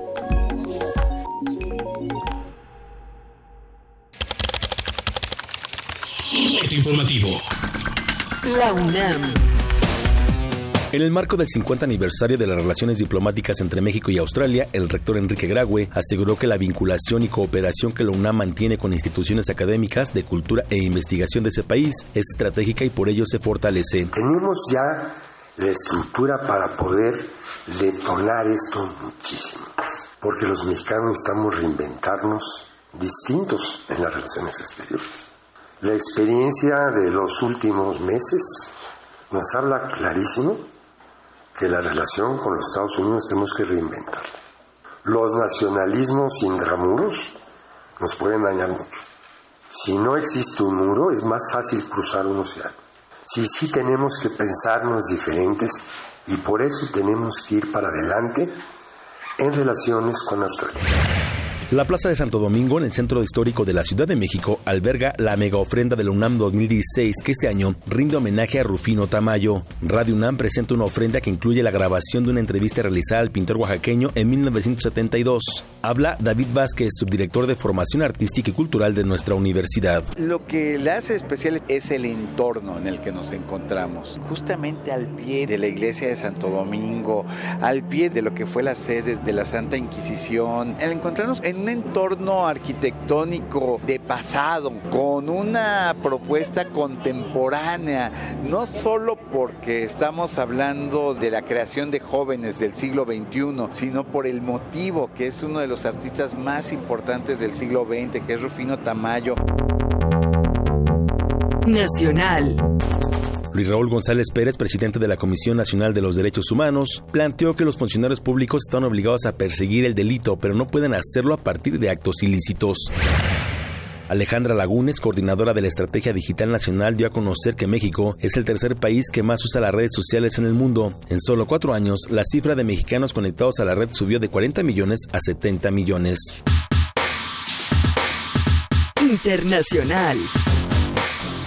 Luego de la investidura de Mariano Rajoy como jefe del gobierno español, Pablo Iglesias, líder de Podemos, afirmó que Pedro Sánchez, exdirigente de PSOE, se arrepentirá de no haber pactado para formar un gobierno progresista. Creo que si Pedro pudiera volver atrás, a lo mejor cambiaría su decisión de no haberlo intentado con nosotros. Creo que hoy podríamos tener un gobierno progresista. Creo que cuando Pedro intentó plantear esta opción al, a algunos representantes de las oligarquías, entre otros al señor Cebrián, le dijeron que eso nunca. Creo que si pudiera volver atrás, rectificaría. En cualquier caso, hay que mirar para adelante. Creo que esta legislatura va a ser un epílogo de Mariano Rajoy. Creo que se abre camino, un nuevo país, una nueva España y a nosotros nos toca humildemente ser un instrumento político para lograr ese cambio. Nicolás Maduro, presidente de Venezuela, aseguró que los diálogos con la oposición de su país servirán para desarmar el odio. Diálogo, palabra, encuentro, para la búsqueda del interés común del país. En medio de, las circunstancias que nos toque vivir, tener esta oportunidad que nos estamos dando como la oportunidad para desarmar el odio, la intolerancia y abrirle camino a el amor entre los venezolanos y las venezolanas. Juan Manuel Santos, presidente de Colombia, afirmó que la paz de su país será una realidad. Hoy lo reafirmo en este escenario inmejorable ante los pueblos de Iberoamérica, la paz de Colombia será una realidad. Y permítanme contarles brevemente lo que ha sucedido después del plebiscito. Reconocí los resultados apenas se conocieron, a pesar del margen tan estrecho, y convoqué de inmediato un gran diálogo nacional por la unión, por la reconciliación en torno a la paz. Deportes. Los Pumas de Acatlán vencieron 20 puntos a 14 a los Potros Salvajes de la Universidad Autónoma del Estado de México. Habla Enrique Zapata, coach del conjunto Azul. Claro, es eh, siempre eh, regresar a ganar, es bueno. Eh, el equipo se lo merece, ha trabajado muy fuerte. Hemos atacado varios aspectos, el aspecto mental, técnico, estratégico. Y bueno, ahí vamos, ahí vamos en la recta final de la temporada. Bueno, siempre ir ganando en la primera mitad, pues es un volado, ¿no? Porque en el medio tiempo pues, tendremos que hacer algunos ajustes. Eh, Potros eh, lo hizo mejor la segunda mitad. Hay un, un par de descontones en el cuarto cuarto, fueron los que les dieron la anotación. Pero bueno, al, al final creo que eh, dominamos todo el juego. Por su parte, los Pumas CU perdieron en casa frente a los auténticos Tigres. El equipo del Pedregal requiere vencer a las Águilas Blancas del Politécnico el próximo fin de semana para avanzar a los playoffs de la temporada 2016 en la UNEFA. Hasta aquí la información. Buenos días. Radio UNAM. Clásicamente informativa.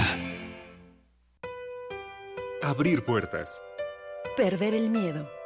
Abrazar lo nuevo. Aprender. Especializarte.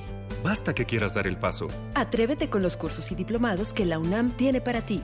Ingresa a docencia.tic.unam.mx y lánzate a una nueva aventura que cambiará tu vida. Vive plenamente tu vida digital. Dirección General de Cómputo y de Tecnologías de Información y Comunicación, UNAM. ¿Necesitas difundir tus proyectos? ¿No sabes cómo aprovechar la web? Inscríbete al curso Comunicación Estratégica en Redes Sociales, del 8 de noviembre al 20 de diciembre. Aprende a crear contenidos, administra, crea y gestiona estrategias de promoción en la web 2.0. Informes y preregistros al 5536-9699 y al 5871-8735. Más información en www.acatlan.unam.mx diagonal Radio UNAM. Ven, estás a unos clics de cambiar tu proyecto. Radio UNAM y la FES Acatlán invitan.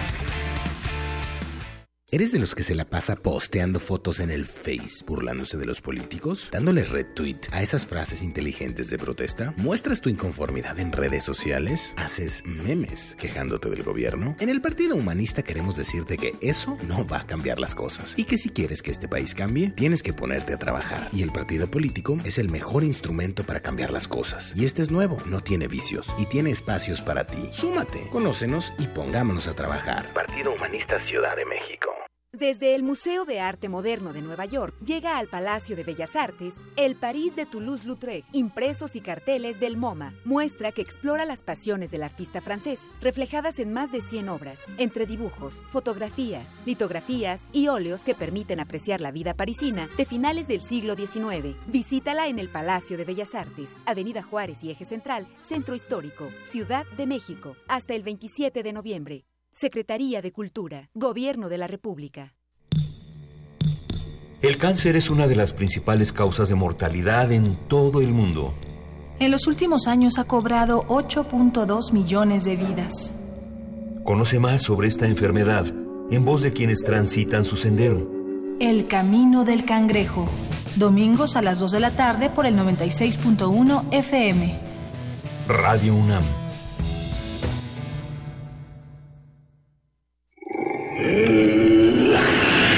En la UNAM se escriben historias de éxito. En Fundación UNAM hacemos que estas historias sean posibles ya que becamos anualmente a más de 68 mil universitarios. Súmate 5340-0904 o en www.funam.mx. Contigo hacemos posible lo imposible.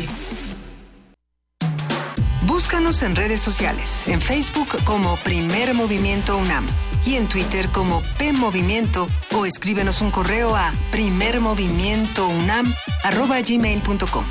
Hagamos comunidad.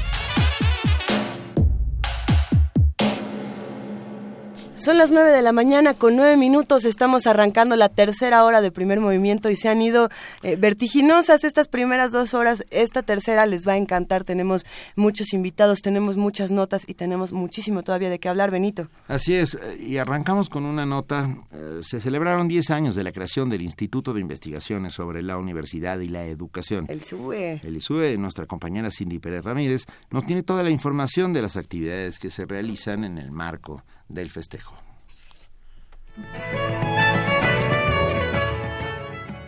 Hace 10 años se creó el Instituto de Investigaciones sobre la Universidad y la Educación de la UNAM para estudiar el fenómeno educativo, así como resguardar y promover el archivo histórico de esta casa de estudios y el museo La UNAM Hoy. El director del ISUE, Mario Rueda Beltrán, destacó la importancia de la entidad y su relación con el sistema respectivo de México. En algunos casos a través de artículos que se publican en, diarios, en donde se exponen los puntos de vista de los académicos, en otras ocasiones participando en foros de discusión a los cuales eh, se ha invitado al instituto a participar, en otros el mismo instituto proponiendo y retomando en mesas redondas, eh, en discusiones públicas respecto a los asuntos que interesan actualmente. Actualmente, cuenta con 60 investigadores que tienen a su cargo alrededor de 130 proyectos académicos con diferentes líneas de estudio, que van desde el currículum vitae hasta la diversidad sociocultural en la educación. En entrevista para Radio UNAM, el académico habló sobre los desafíos. Creo que el reto más grande es cómo compartimos el conocimiento con otros actores como pudieran ser desde los encargados de la educación al nivel del secretario de los secretarios de los distintos niveles y con profesores eh, con el público en general para que se conozca y de alguna manera el instituto como tal participe en lo que serían las políticas el desarrollo los resultados mismos del sistema educativo Para celebrar los 10 años se realizaron conferencias, coloquios y presentaciones de libros, a las que asistieron más de 2.500 personas. Para Radio UNAM, Cindy Pérez Ramírez.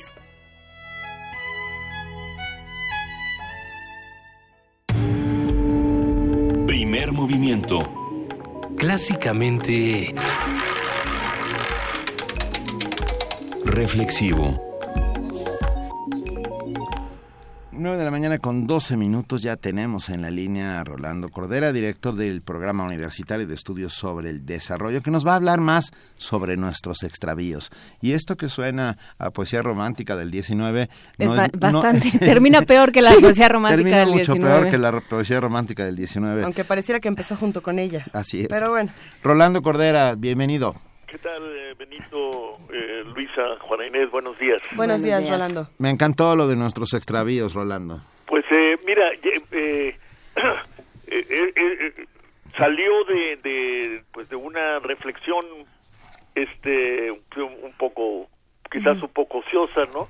Que tiene que ver con pues, la pregunta elemental, bueno, ya llevamos 30 años, ¿no? De reformas y varios de, recortes. Y como ustedes lo, lo propusieron, si no me equivoco, la semana pasada, pues también casi 30 años de un recorte mayor que ha sido la contención permanente de la inversión pública eh, y de algunos aspectos de, del gasto social que, que pues cualquier evaluación de las necesidades no satisfechas de este país eh, condenaría, es decir, descalificaría, porque pues se supone que las economías y los estados están organizados para asegurarle a, a, la gente su sobrevivencia y luego su mejoramiento. Y entonces 30 años este parece que no que son nada, ¿no? El tango dice que 20. Este, entonces yo dije, bueno, no será el momento de proponerles ahí en Radio UNAM y proponerme pues que iniciemos una especie de como decían los negocios hace muchos años, de cerrar por balance. No, bueno, eh, mientras... Y, hacer las cuentas, ¿no? de, las cosas muy elementales que, que, ahí en Radio UNAM se, se ven y que hemos, yo en, por, en, mi, en mi establo, en mi tribu también lo he, lo he, lo he introducido, es decir, eh, no sé, cómo nacemos, ¿no? Cómo crecemos, cómo vivimos, cómo nos alimentamos. Y cómo no nos desarrollamos. cómo nos relacionamos.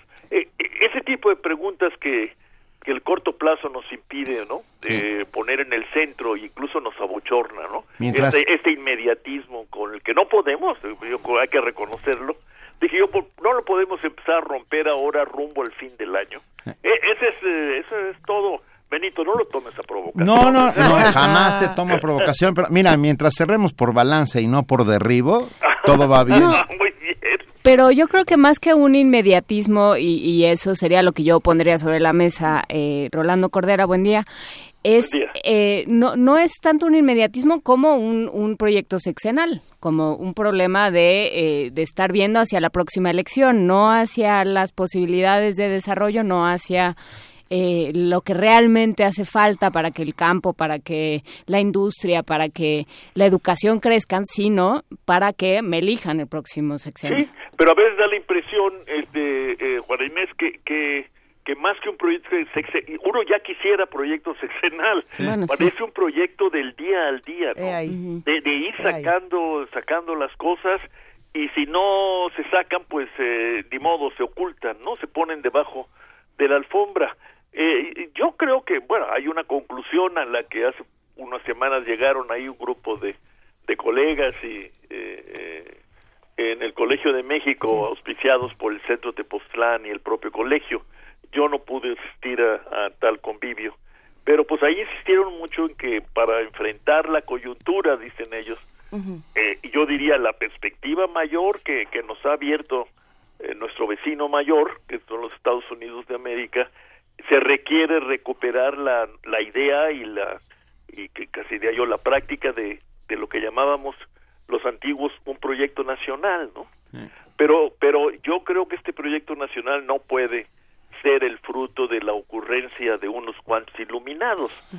Ya ya de eso tuvimos, ¿no? Y, y, y deberíamos este saber que aunque sea hoy de signo diferente al de al de los 50 y 60 pues este eso no cala y no logra lo fundamental que es la coalición de, de voluntades, la coalición de fuerzas que se requiere para romper este círculo vicioso. Entonces yo creo que sí, la idea de, de la necesidad de un proyecto nacional es muy válida, muy importante, muy urgente, siempre y cuando la asumamos como es, como una tarea nacional. que nos que involucre a la mayor cantidad de gente que sea posible. ¿Recuerdas al Mer Rouge, querido Rolando Cordera? Bueno, sí. Y, recuerdas la frase del Mer Rouge, eh, destruir para construir? Ah, sí. Eh, parece ser que vivimos en esta tónica, ¿no? vamos destruyendo para construyendo, pero, pero nunca acaba de construirse porque todo es destruido, pues. Ah, claro, y entonces nos quedamos incluso sin cimientos, ¿no? Yo creo que, que le has dado al clavo, Benito, a, lo que debería ser una de las preocupaciones fundamentales de la política de aquí en adelante, en particular pensando en la inevitable y, e incluso pues, necesaria sucesión presidencial.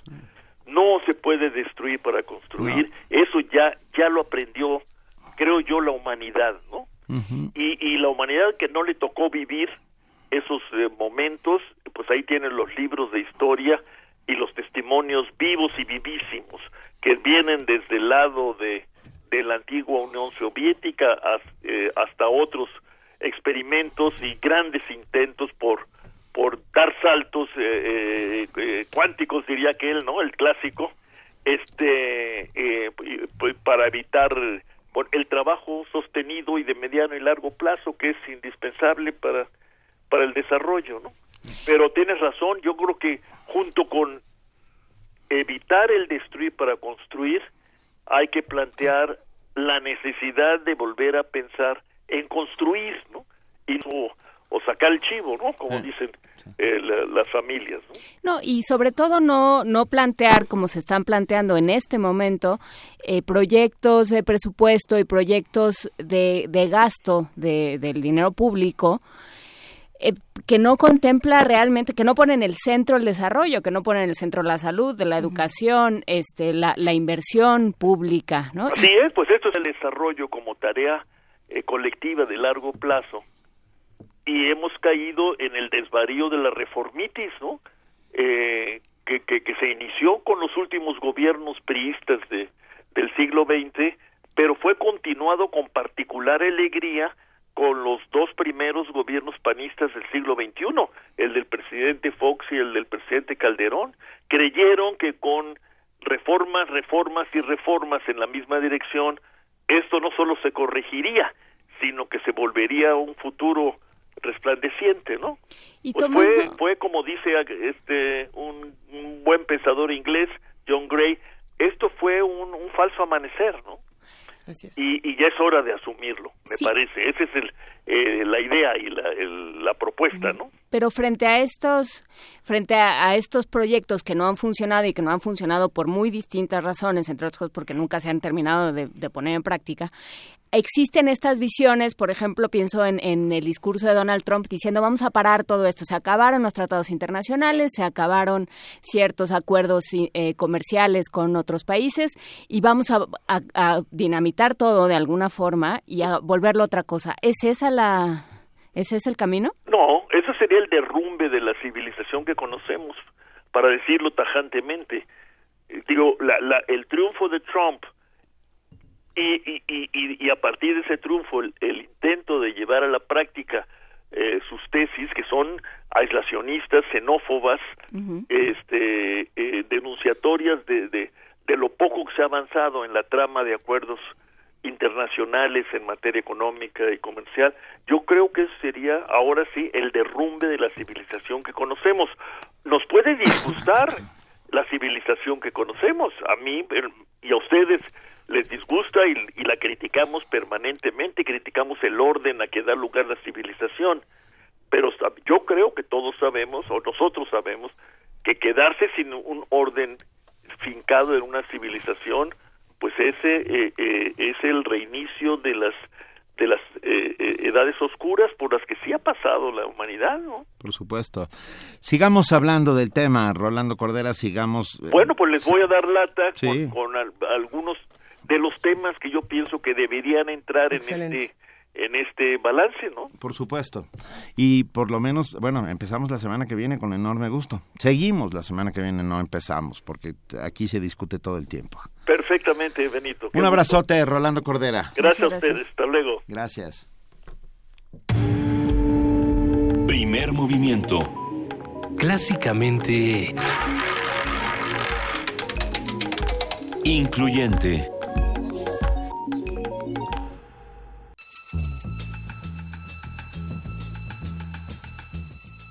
Es hora de poesía necesaria.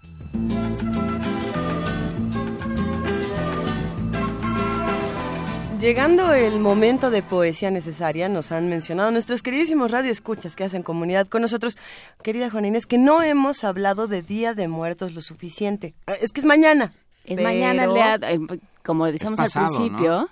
¿no? mañana son los santos inocentes.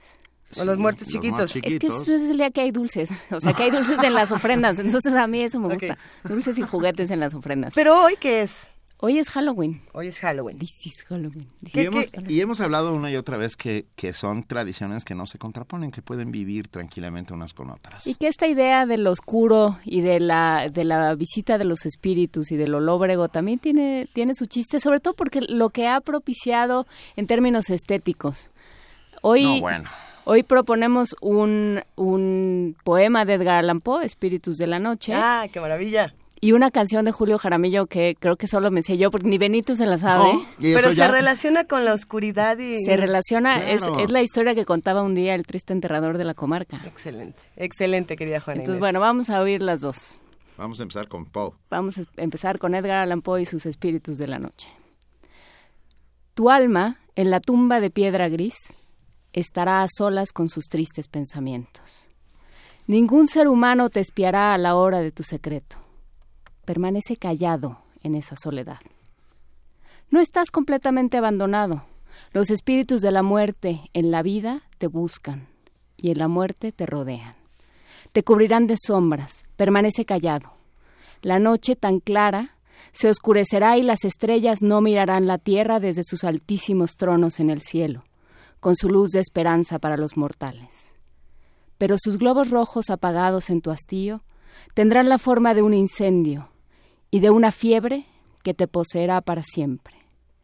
De tu espíritu no podrás desechar las visiones que ahora no serán rocío sobre la hierba.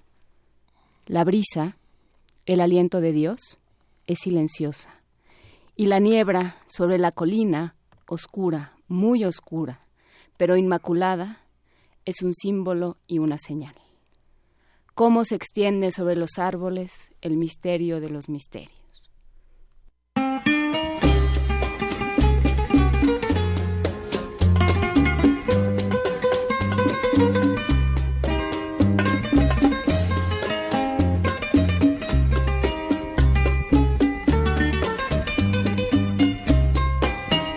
Oye la historia que contóme un día el viejo enterrador de la comarca. Era un amante que por suerte impía su dulce bien le arrebató la parca. Todas las noches iba al cementerio a visitar la tumba de su hermosa. La gente murmuraba con misterio es un muerto escapado de la fosa. En una horrenda noche hizo pedazos el mármol de la tumba abandonada. Cavó la tierra y se llevó en sus brazos al rígido esqueleto de la amada. Y allá en la oscuridad más que sombría, delirio fúnebre a la llama incierta sentó a su lado la osamenta fría y celebró sus bodas con la muerta, ató con cinta los desnudos huesos, el hierto cráneo coronó de flores, la horrible boca la llenó de besos y le contó sonriendo sus amores, llevó a la novia al tálamo mullido y se acostó junto a ella enamorado y para siempre se quedó dormido al rígido esqueleto abrazado.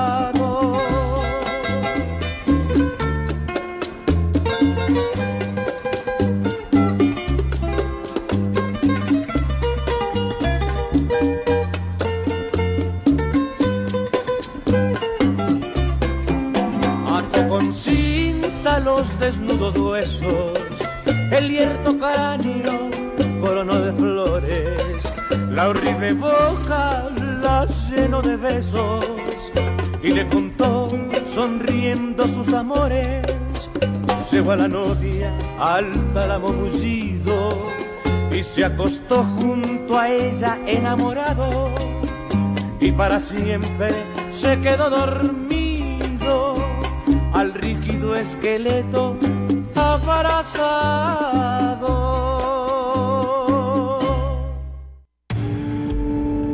Primer movimiento. Clásicamente...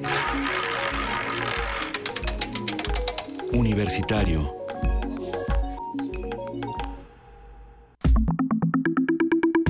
La mesa del día.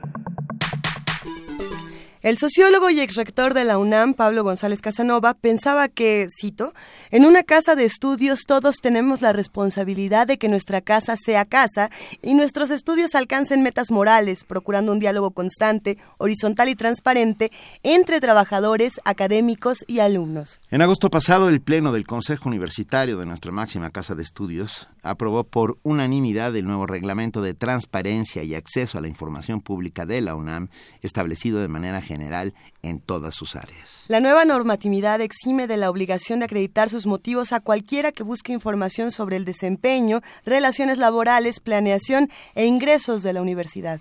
El nuevo reglamento pretende garantizar la transparencia y la comunicación fomentando el uso de tecnologías para incluir a todas las personas. Esta normatividad busca poner a la UNAM a la vanguardia de los esfuerzos por la rendición de cuentas y el derecho a la información, algo importantísimo. Esto articulando sus objetivos conforme a las resoluciones emitidas por el Instituto Nacional de Transparencia, Acceso a la Información Pública y Protección de Datos Personales. Y para hablar sobre este tema nos da un inmenso gusto, es un privilegio para nosotros que esté con nosotros aquí en la mesa la doctora Jacqueline Pechard, miembro del Comité de Transparencia de la UNAM.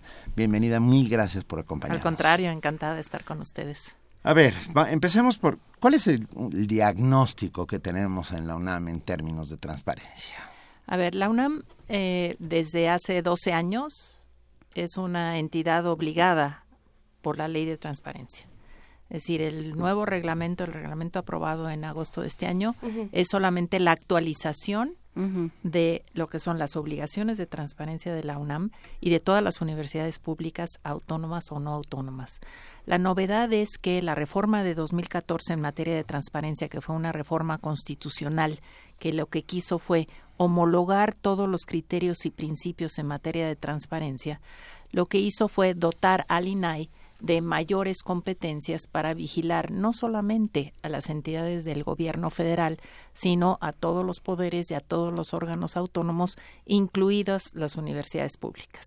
Entonces, este reglamento de agosto de este año es solamente poner en sintonía las normas que tenía la UNAM bajo un asunto de mayor exigencia, porque no es lo mismo que tú, en función de tu autonomía, vigiles y decidas la normatividad sobre con base en la ley, ¿no? De transparencia, de cómo vas a hacer, eh, cómo vas a transparentar, cómo vas a, generar una cultura, ¿no? De la apertura informativa, a que ya tengas una obligación constitucional y legal, ¿no? Entonces, ese es el nivel de mayor exigencia que tiene la UNAM ahora y que yo diría la digamos, la tradición de la UNAM ha sido adelantarse en algunos asuntos de transparencia, sobre todo lo que tiene que ver con gasto público la UNAM no estaba obligada a presentar su cuenta pública, puesto que solamente la tenía que presentar ante el Consejo Universitario. ¿no? Digamos, esa es parte de la autonomía de las universidades, es que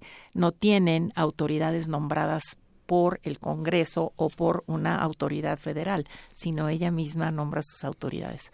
Sin embargo, la UNAM siempre dijo, bueno, no siempre, pero desde hace unos 15, 20 años, que iba a rendir cuentas. Entonces yo creo que en el asunto del, ejercicio de los recursos no solamente hay una vigilancia interna del Consejo Universitario y desde luego pues de los organismos financieros internos, sino también una rendición de cuentas, una presentación de su cuenta pública ante el Congreso Federal.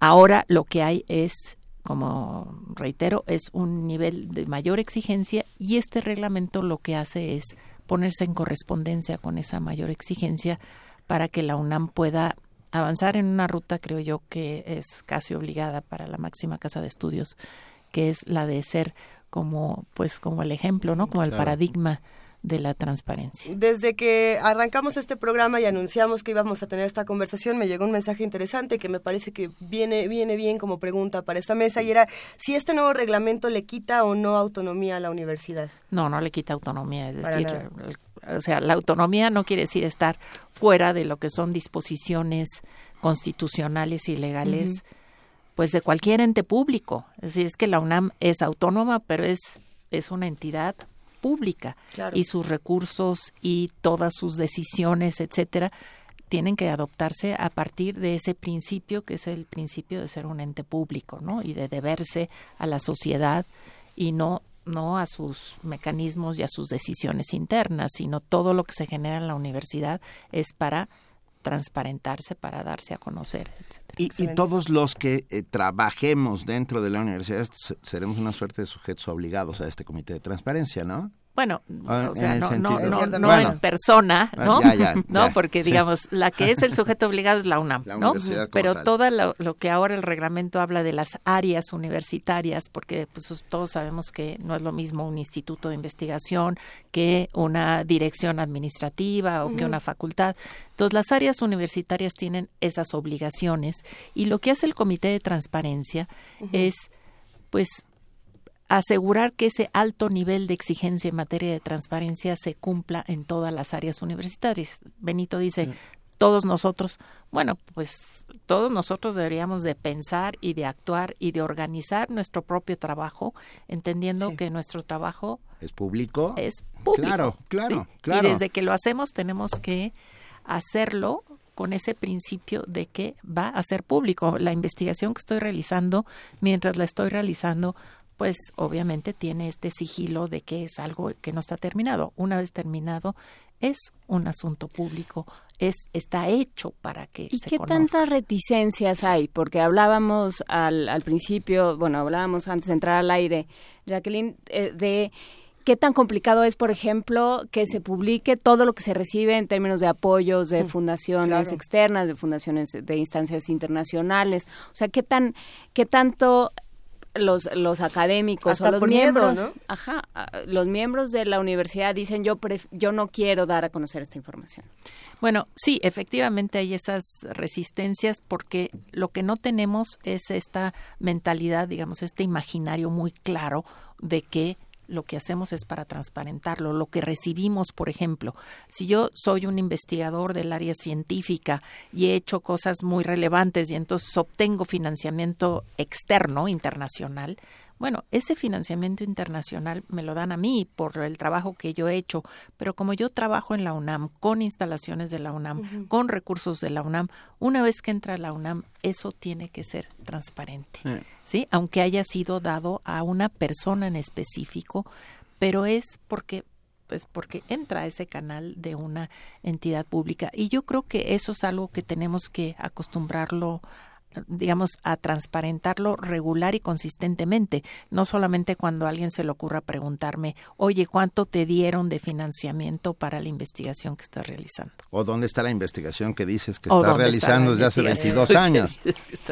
Porque eh, lo cierto es que hay investigaciones que se van a llevar eh, toda una vida, así como habrá proyectos y que a lo mejor no van a llegar a nada. Que a lo mejor no llegan a nada, a lo mejor hay proyectos que duran seis meses. Y entonces eso me hace pensar en la diversidad y en la pluralidad que, que tiene siempre la universidad y que la caracteriza, pero que también pone muchísimas discusiones interminable cantidad de discusiones sobre la mesa cuando hablamos de un reglamento como este. ¿Cuántas discusiones eh, piensan que van a, tener que, que, replantear o que reconfigurar en los próximos meses? Pues como tú lo señalas, tantas discusiones como diversidad hay en la UNAM. Entonces, no es lo mismo lo que le preocupa a alguien de la Facultad de Derecho que lo que le preocupa a alguien de, eh, no sé, de veterinaria o de neurociencias, etcétera, ¿no? Es decir, son distintas áreas, ¿no? Distintas disciplinas que sí eh, implican, pues, problemáticas distintas. Por ejemplo, hay una problemática hoy que es internacional y que tiene que ver con todas las investigaciones que que usan animales para el avance de la investigación, ¿no? Y entonces, pues transparentar cómo se utilizan, qué tipo de procedimientos tienen, etcétera, ¿no? Porque bueno, pues hay grupos que lo que quieren es que no se sacrifiquen ciertos animales. Entonces, eh, yo estoy convencida de que hay ciertas cosas que hay que efectivamente proteger como información para asegurar que se desarrollen las investigaciones de manera eh, digamos consistente, regular, ¿no? Que no estén siendo amenazadas por no sé, intereses propios de ciertos grupos, pero que sí hay que dar la información porque ocultar es la mejor manera de pues de generar pues suspicacias, de generar dudas, etcétera. Por supuesto. Eh, y yo creo que lo, es interesante que nos detengamos en el concepto de transparencia de una manera más abierta, porque yo creo que nos vamos mucho a recursos, sobre todo a recursos económicos, pero pienso en la forma en que se toman las decisiones. La discusión que se dio el año pasado para la elección de rector no fue una discusión, a mí me parece banal, ¿no? De pronto decir, bueno, ¿cómo se toman estas decisiones y hasta qué punto como comunidad espero no estar este, encendiendo fuegos, pero falta mucho para la próxima elección. Entonces, o sea, como comunidad, eh, ¿hasta qué punto queremos saber cómo se toman estas decisiones de, de los directores de lo que sea o de las cabezas de lo que sea? Sí, yo, yo ahí tengo una posición muy clara. Es decir, las decisiones que se toman en la UNAM respecto de quiénes son los directores o el rector, es decir, la que tiene que ver con la intervención de la Junta de Gobierno, es un asunto de claramente de comunidad eh, hacia adentro, ¿no? Es decir, hay que proteger ese espacio de decisión interna de cualquier tipo de interferencia externa. ¿Y qué otro tipo de, discusiones se deberían transparentar? Entonces, yo creo que se tienen que transparentar cuáles son los argumentos por los cuales se decide, ese cuerpo ah. colegiado decide por qué opté por A y por B, porque hasta hoy se dice, se optó por A y fue la votación ah, después de cinco rondas o lo que sea. Eh, entonces, yo sí creo que tiene que darse los argumentos, pero que sí tiene que haber un espacio de deliberación fuera de cualquier intervención. No pensemos solo del gobierno, sino de otros intereses. La UNAM es, es una entidad pues que sí genera, eh, digamos, muchísima inclinación o tentación para sí eh, ver de qué manera se incide para bien y para mal, ¿no? Es un gran universo el que está siendo eh, puesto sobre la mesa en el Comité de Transparencia. Tengo frente a mí eh, ya el, reglamento eh, que fue que fue publicado, por la Gaceta UNAM. Vamos a vamos a intentar no subirlo para que todos lo, tengamos. Creo que es importante. lo compartimos desde ahora. Pero el universo al que al que rige las materias de transparencia es enorme, que va desde y leo un poco al azar desde plazas de personal, remuneraciones del personal, indicadores de interés público, informes de auditorías, gasto en comunicación social y publicidad, asignación de recursos públicos, gastos de representación y viáticos, contratos y convenios, resultados de procedimientos administrativos, estadísticas, y no sigo porque es un larguísimo, etc. Pero viene una cosa, nos comenta Gabriel Sánchez en Twitter y creo que es interesante ponerlo sobre la mesa. Yo también quería preguntar eso. sí. la transparencia en la UNAM implica publicar salario y dirección del personal? No, a ver, implica, no, dirección. protección de datos personales. A ver, dirección no personal, claro, pero sí dirección, del área de trabajo. Del área de trabajo, claro, y el teléfono del área de trabajo y el correo electrónico del área de trabajo, no lo personal. Es decir, es tan grave no dar información pública como dar información que es del ámbito privado, porque están tan protegida una como la otra, ¿no? Y, hablando de los salarios, eso sí se publica. Los salarios, por supuesto, pero eso está en ley, no solamente en el reglamento, digamos. El reglamento está enfatizando lo que es eh, temas específicos de la UNAM. Pero imagínense que la Ley General de Transparencia trae obligaciones de transparencia, 48 obligaciones de transparencia de todos los entes públicos y además tiene las obligaciones propias de una entidad de educación superior, como es la UNAM, ¿no? Que son específicas de cuestiones académicas que tienen que ver con concursos de oposición, que tienen, ¿no? Entonces, las, los sueldos es lo básico, sueldos, todo lo que sean prestaciones adicionales, todo eso es recurso público y donde va el recurso público va la transparencia. Y por ejemplo, concursos de oposición, que ese es un, un tema muy espinoso, asignación de plazas y concursos de oposición. ¿Cómo lo transparentas? Los concursos de oposición se tienen que transparentar en cuanto a sus resultados. Es decir, si aquí los cuatro entramos a un concurso de oposición, bueno, pues es una es un acto voluntario y el que gana va a obtener un ingreso adicional porque ganó la plaza.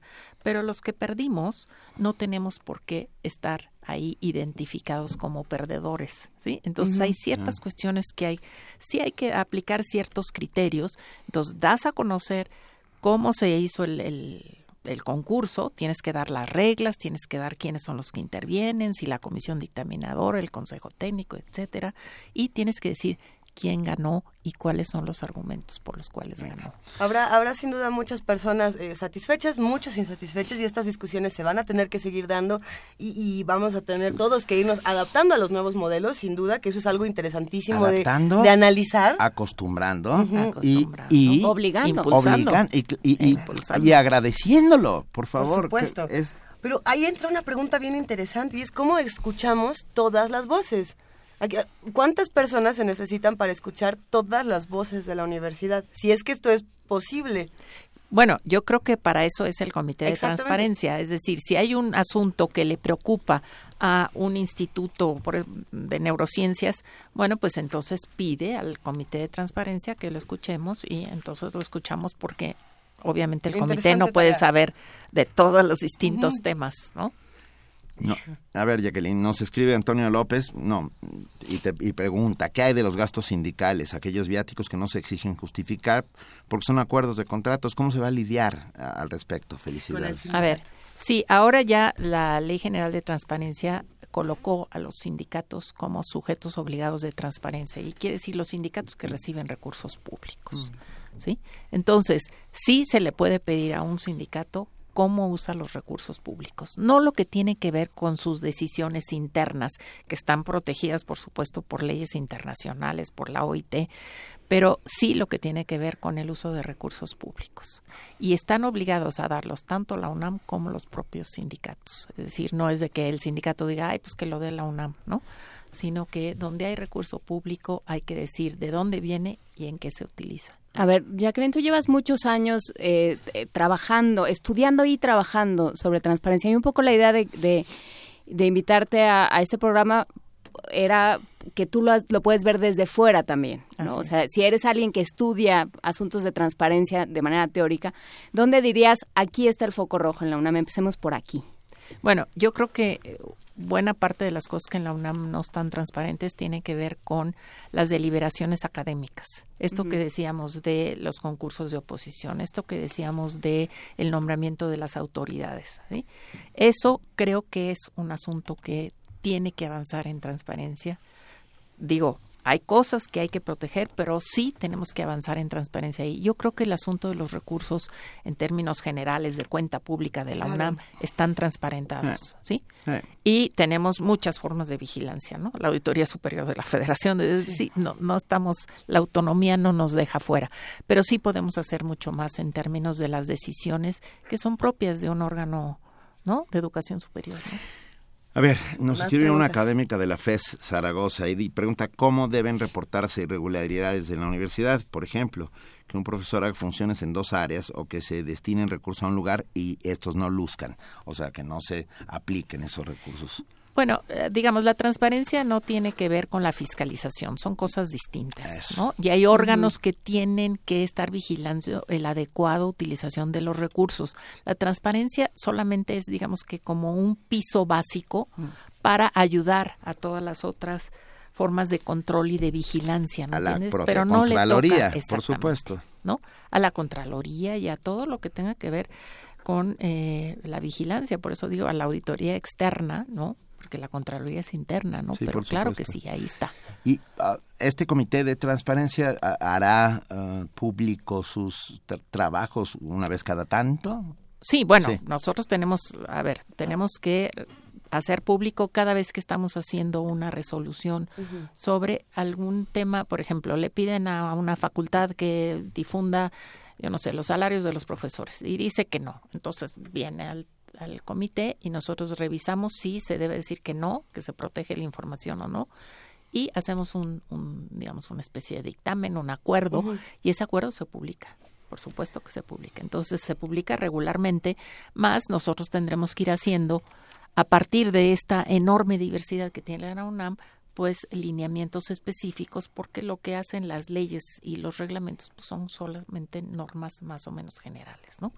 Claro, cuando, cuando hemos hablado con otros integrantes de, organismos precisamente de transparencia, siempre sale esta pregunta que, que, bueno, vuelve a salir en esta mesa y es si este en particular es un órgano con capacidad punitiva o no. Es decir, yo muestro lo que ocurre y, luego qué pasa con, con, esos resultados, si hay una irregularidad o no, a quién le va a tocar decir la sanción es esta o no hay sanción porque nada más estoy vigilando o qué pasa. Por eso, los órganos de transparencia hacen hacen que todo el mundo lo vea y por supuesto que quienes tienen que entrar son, entonces si alguien ve que hay una irregular, entonces tiene que reportar esa irregularidad.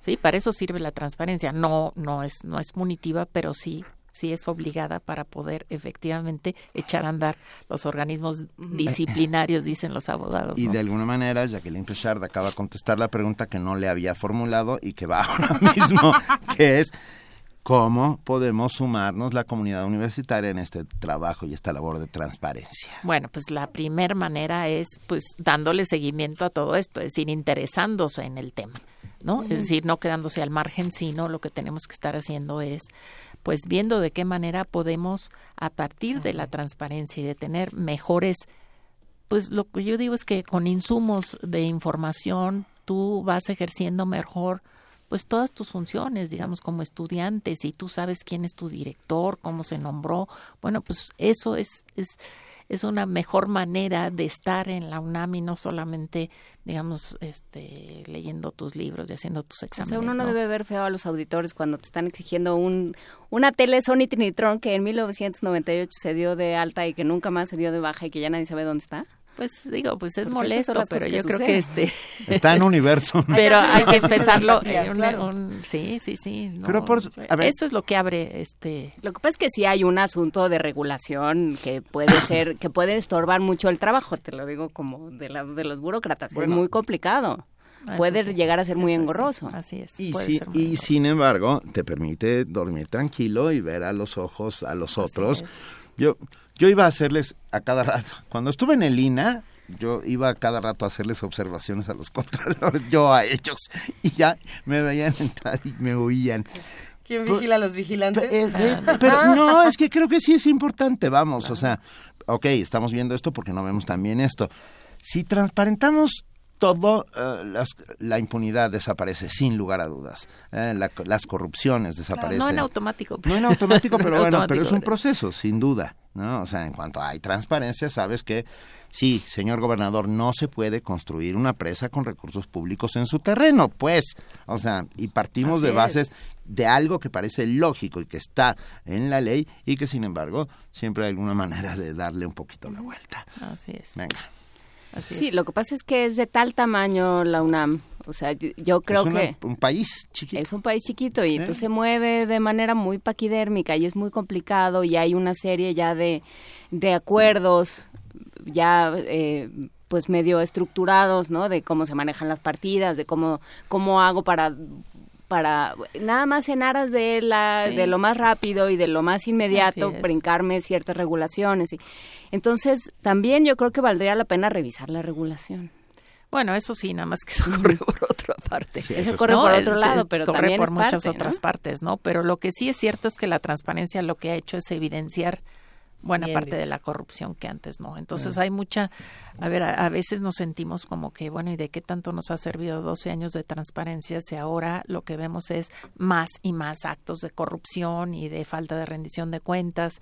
Bueno, pero a lo no hay más, pero sí nos damos cuenta. Exactamente. Yo creo que es eso. Nos damos cuenta y también yo creo que vamos generando una menor tolerancia hacia esas cosas y eso es importante, ¿no? Eso es ¿No? Pero pero implica el involucramiento, ¿no? No solamente volvernos intolerantes ante la corrupción, sino Pero simultáneamente estos procesos de transparencia harán que sin que sin duda se revisen todos los procesos y, y los procesos tendrán que ir transformándose, volviéndose a veces más sencillos o a veces más complicados para poner los candados necesarios para que Pues somos muy expertos en complicarlos, ¿eh? La ah, verdad. Yo creo que eh, lo que sería ideal sería que fueran como mucho más comprensibles para todos, ¿no? Y eso, ¿no? No, no, no obstaculizar el desempeño cotidiano de las unidades, pero también es que, pues, es que pues, si todos estamos en la desconfianza, pues, entonces hay que hacer más complejo.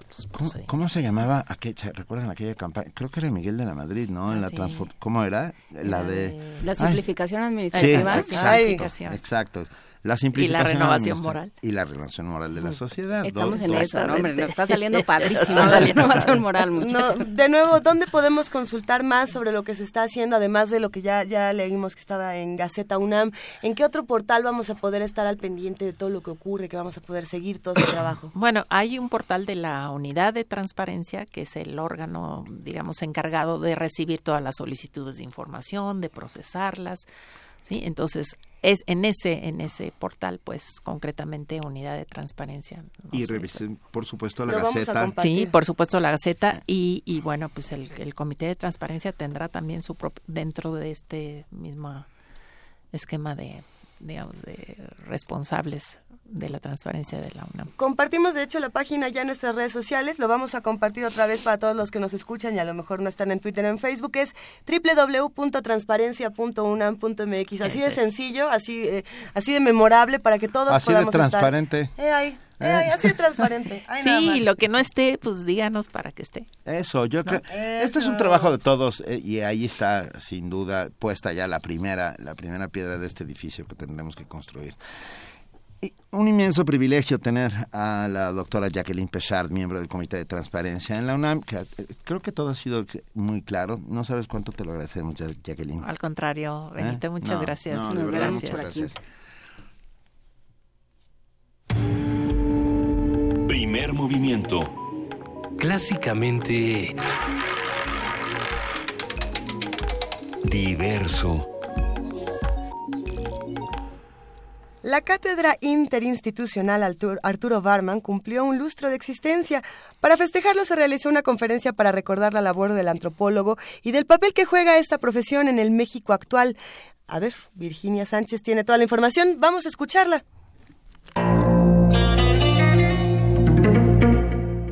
Hace 10 años se instauró la cátedra interinstitucional Arturo Barman y para celebrarlo, el 27 y 28 de octubre pasados, destacados académicos reflexionaron sobre el legado intelectual del antropólogo. La inauguración de las jornadas en la Casa Chata del Centro de Investigaciones y Estudios Superiores en Antropología Social estuvo a cargo de José del Val, director del Programa Universitario de Estudios de la Diversidad Cultural y la Interculturalidad de la UNAM. Yo creo que esta reunión nos va a permitir una reflexión de un periodo mexicano muy importante y que sin duda nos va a ilustrar del papel que la antropología mexicana ha jugado en estos cambios y procesos.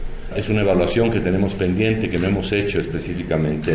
Pensamos cuál es la relación de la antropología con el Estado mexicano, hemos visto la separación prácticamente absoluta. Ahora en las instituciones donde los antropólogos tenían un papel significativo, ahora no tienen ningún papel de ninguna clase y hay una especie como de, diversificación del momento. La antropóloga María Antonieta Galar Nocetti, investigadora del CIESAS, habló sobre la vigencia de la obra de Barman. Arturo Barman trabajó sobre dos grandes ejes articulados, indígenas y sociedad campesina. Sobre ellos desarrolló una nutrida obra que sumó nueve libros de autoría única, once más como coordinador, compilador o coautor y 60 artículos de investigación y difusión, entre otros, además de sus abundantes colaboraciones periodísticas e informes de trabajo. Su obra fue distinguida con 18 premios o reconocimientos nacionales e internacionales. Arturo Barman trabajó desde los 23 años. Su trayectoria académica sumó 30 años, a los que sumó otros 13 que destinó al servicio público como promotor de la música tradicional, la cultura popular y el cine etnográfico, investigador, maestro, consultor internacional, colaborador de periódicos y revistas, director de departamentos y centros de investigación y docencia, promotor y formador de instituciones, así como funcionario público. Los libros de Barman que se analizaron fueron La danza de moros y cristianos, Estrategias de sobrevivencia de los campesinos mayas y los indios mexicanos en el umbral del milenio, entre otros. Para Radio UNAM, Virginia Sánchez.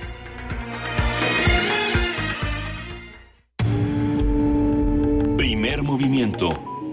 Clásicamente... Universitario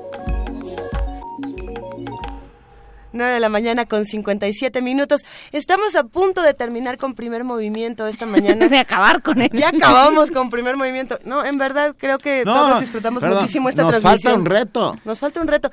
Gracias a la queridísima producción, al honorable cuerpo de producción que nos ha puesto las canciones más difíciles de pronunciar, las más. ¿Que ¿Con qué nos vamos a despedir esta mañana? Eso tiene una C con cedilla, así es que no sé qué pase. Es que yo digo que si yo digo Nurukane, me van a decir que es no.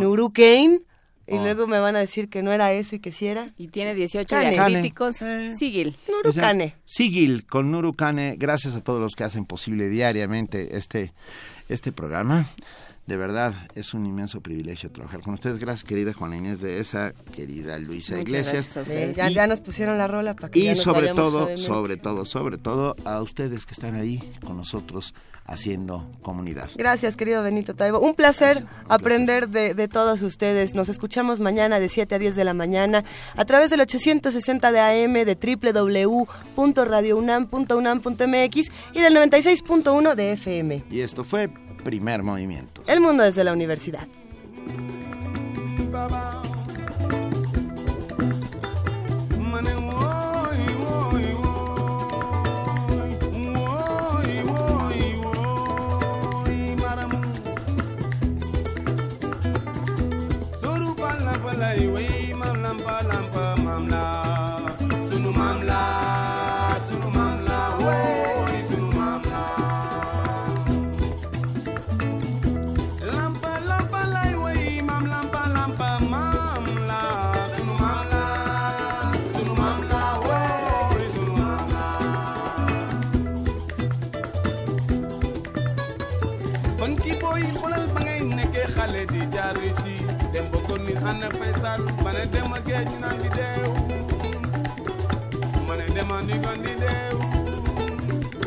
kibana nisikiziwa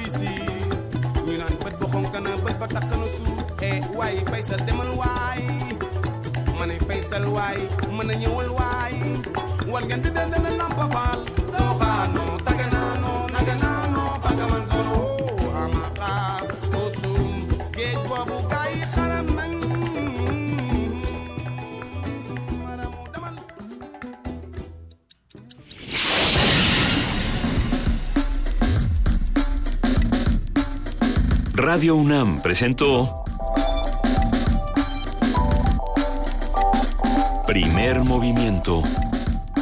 El mundo desde la universidad.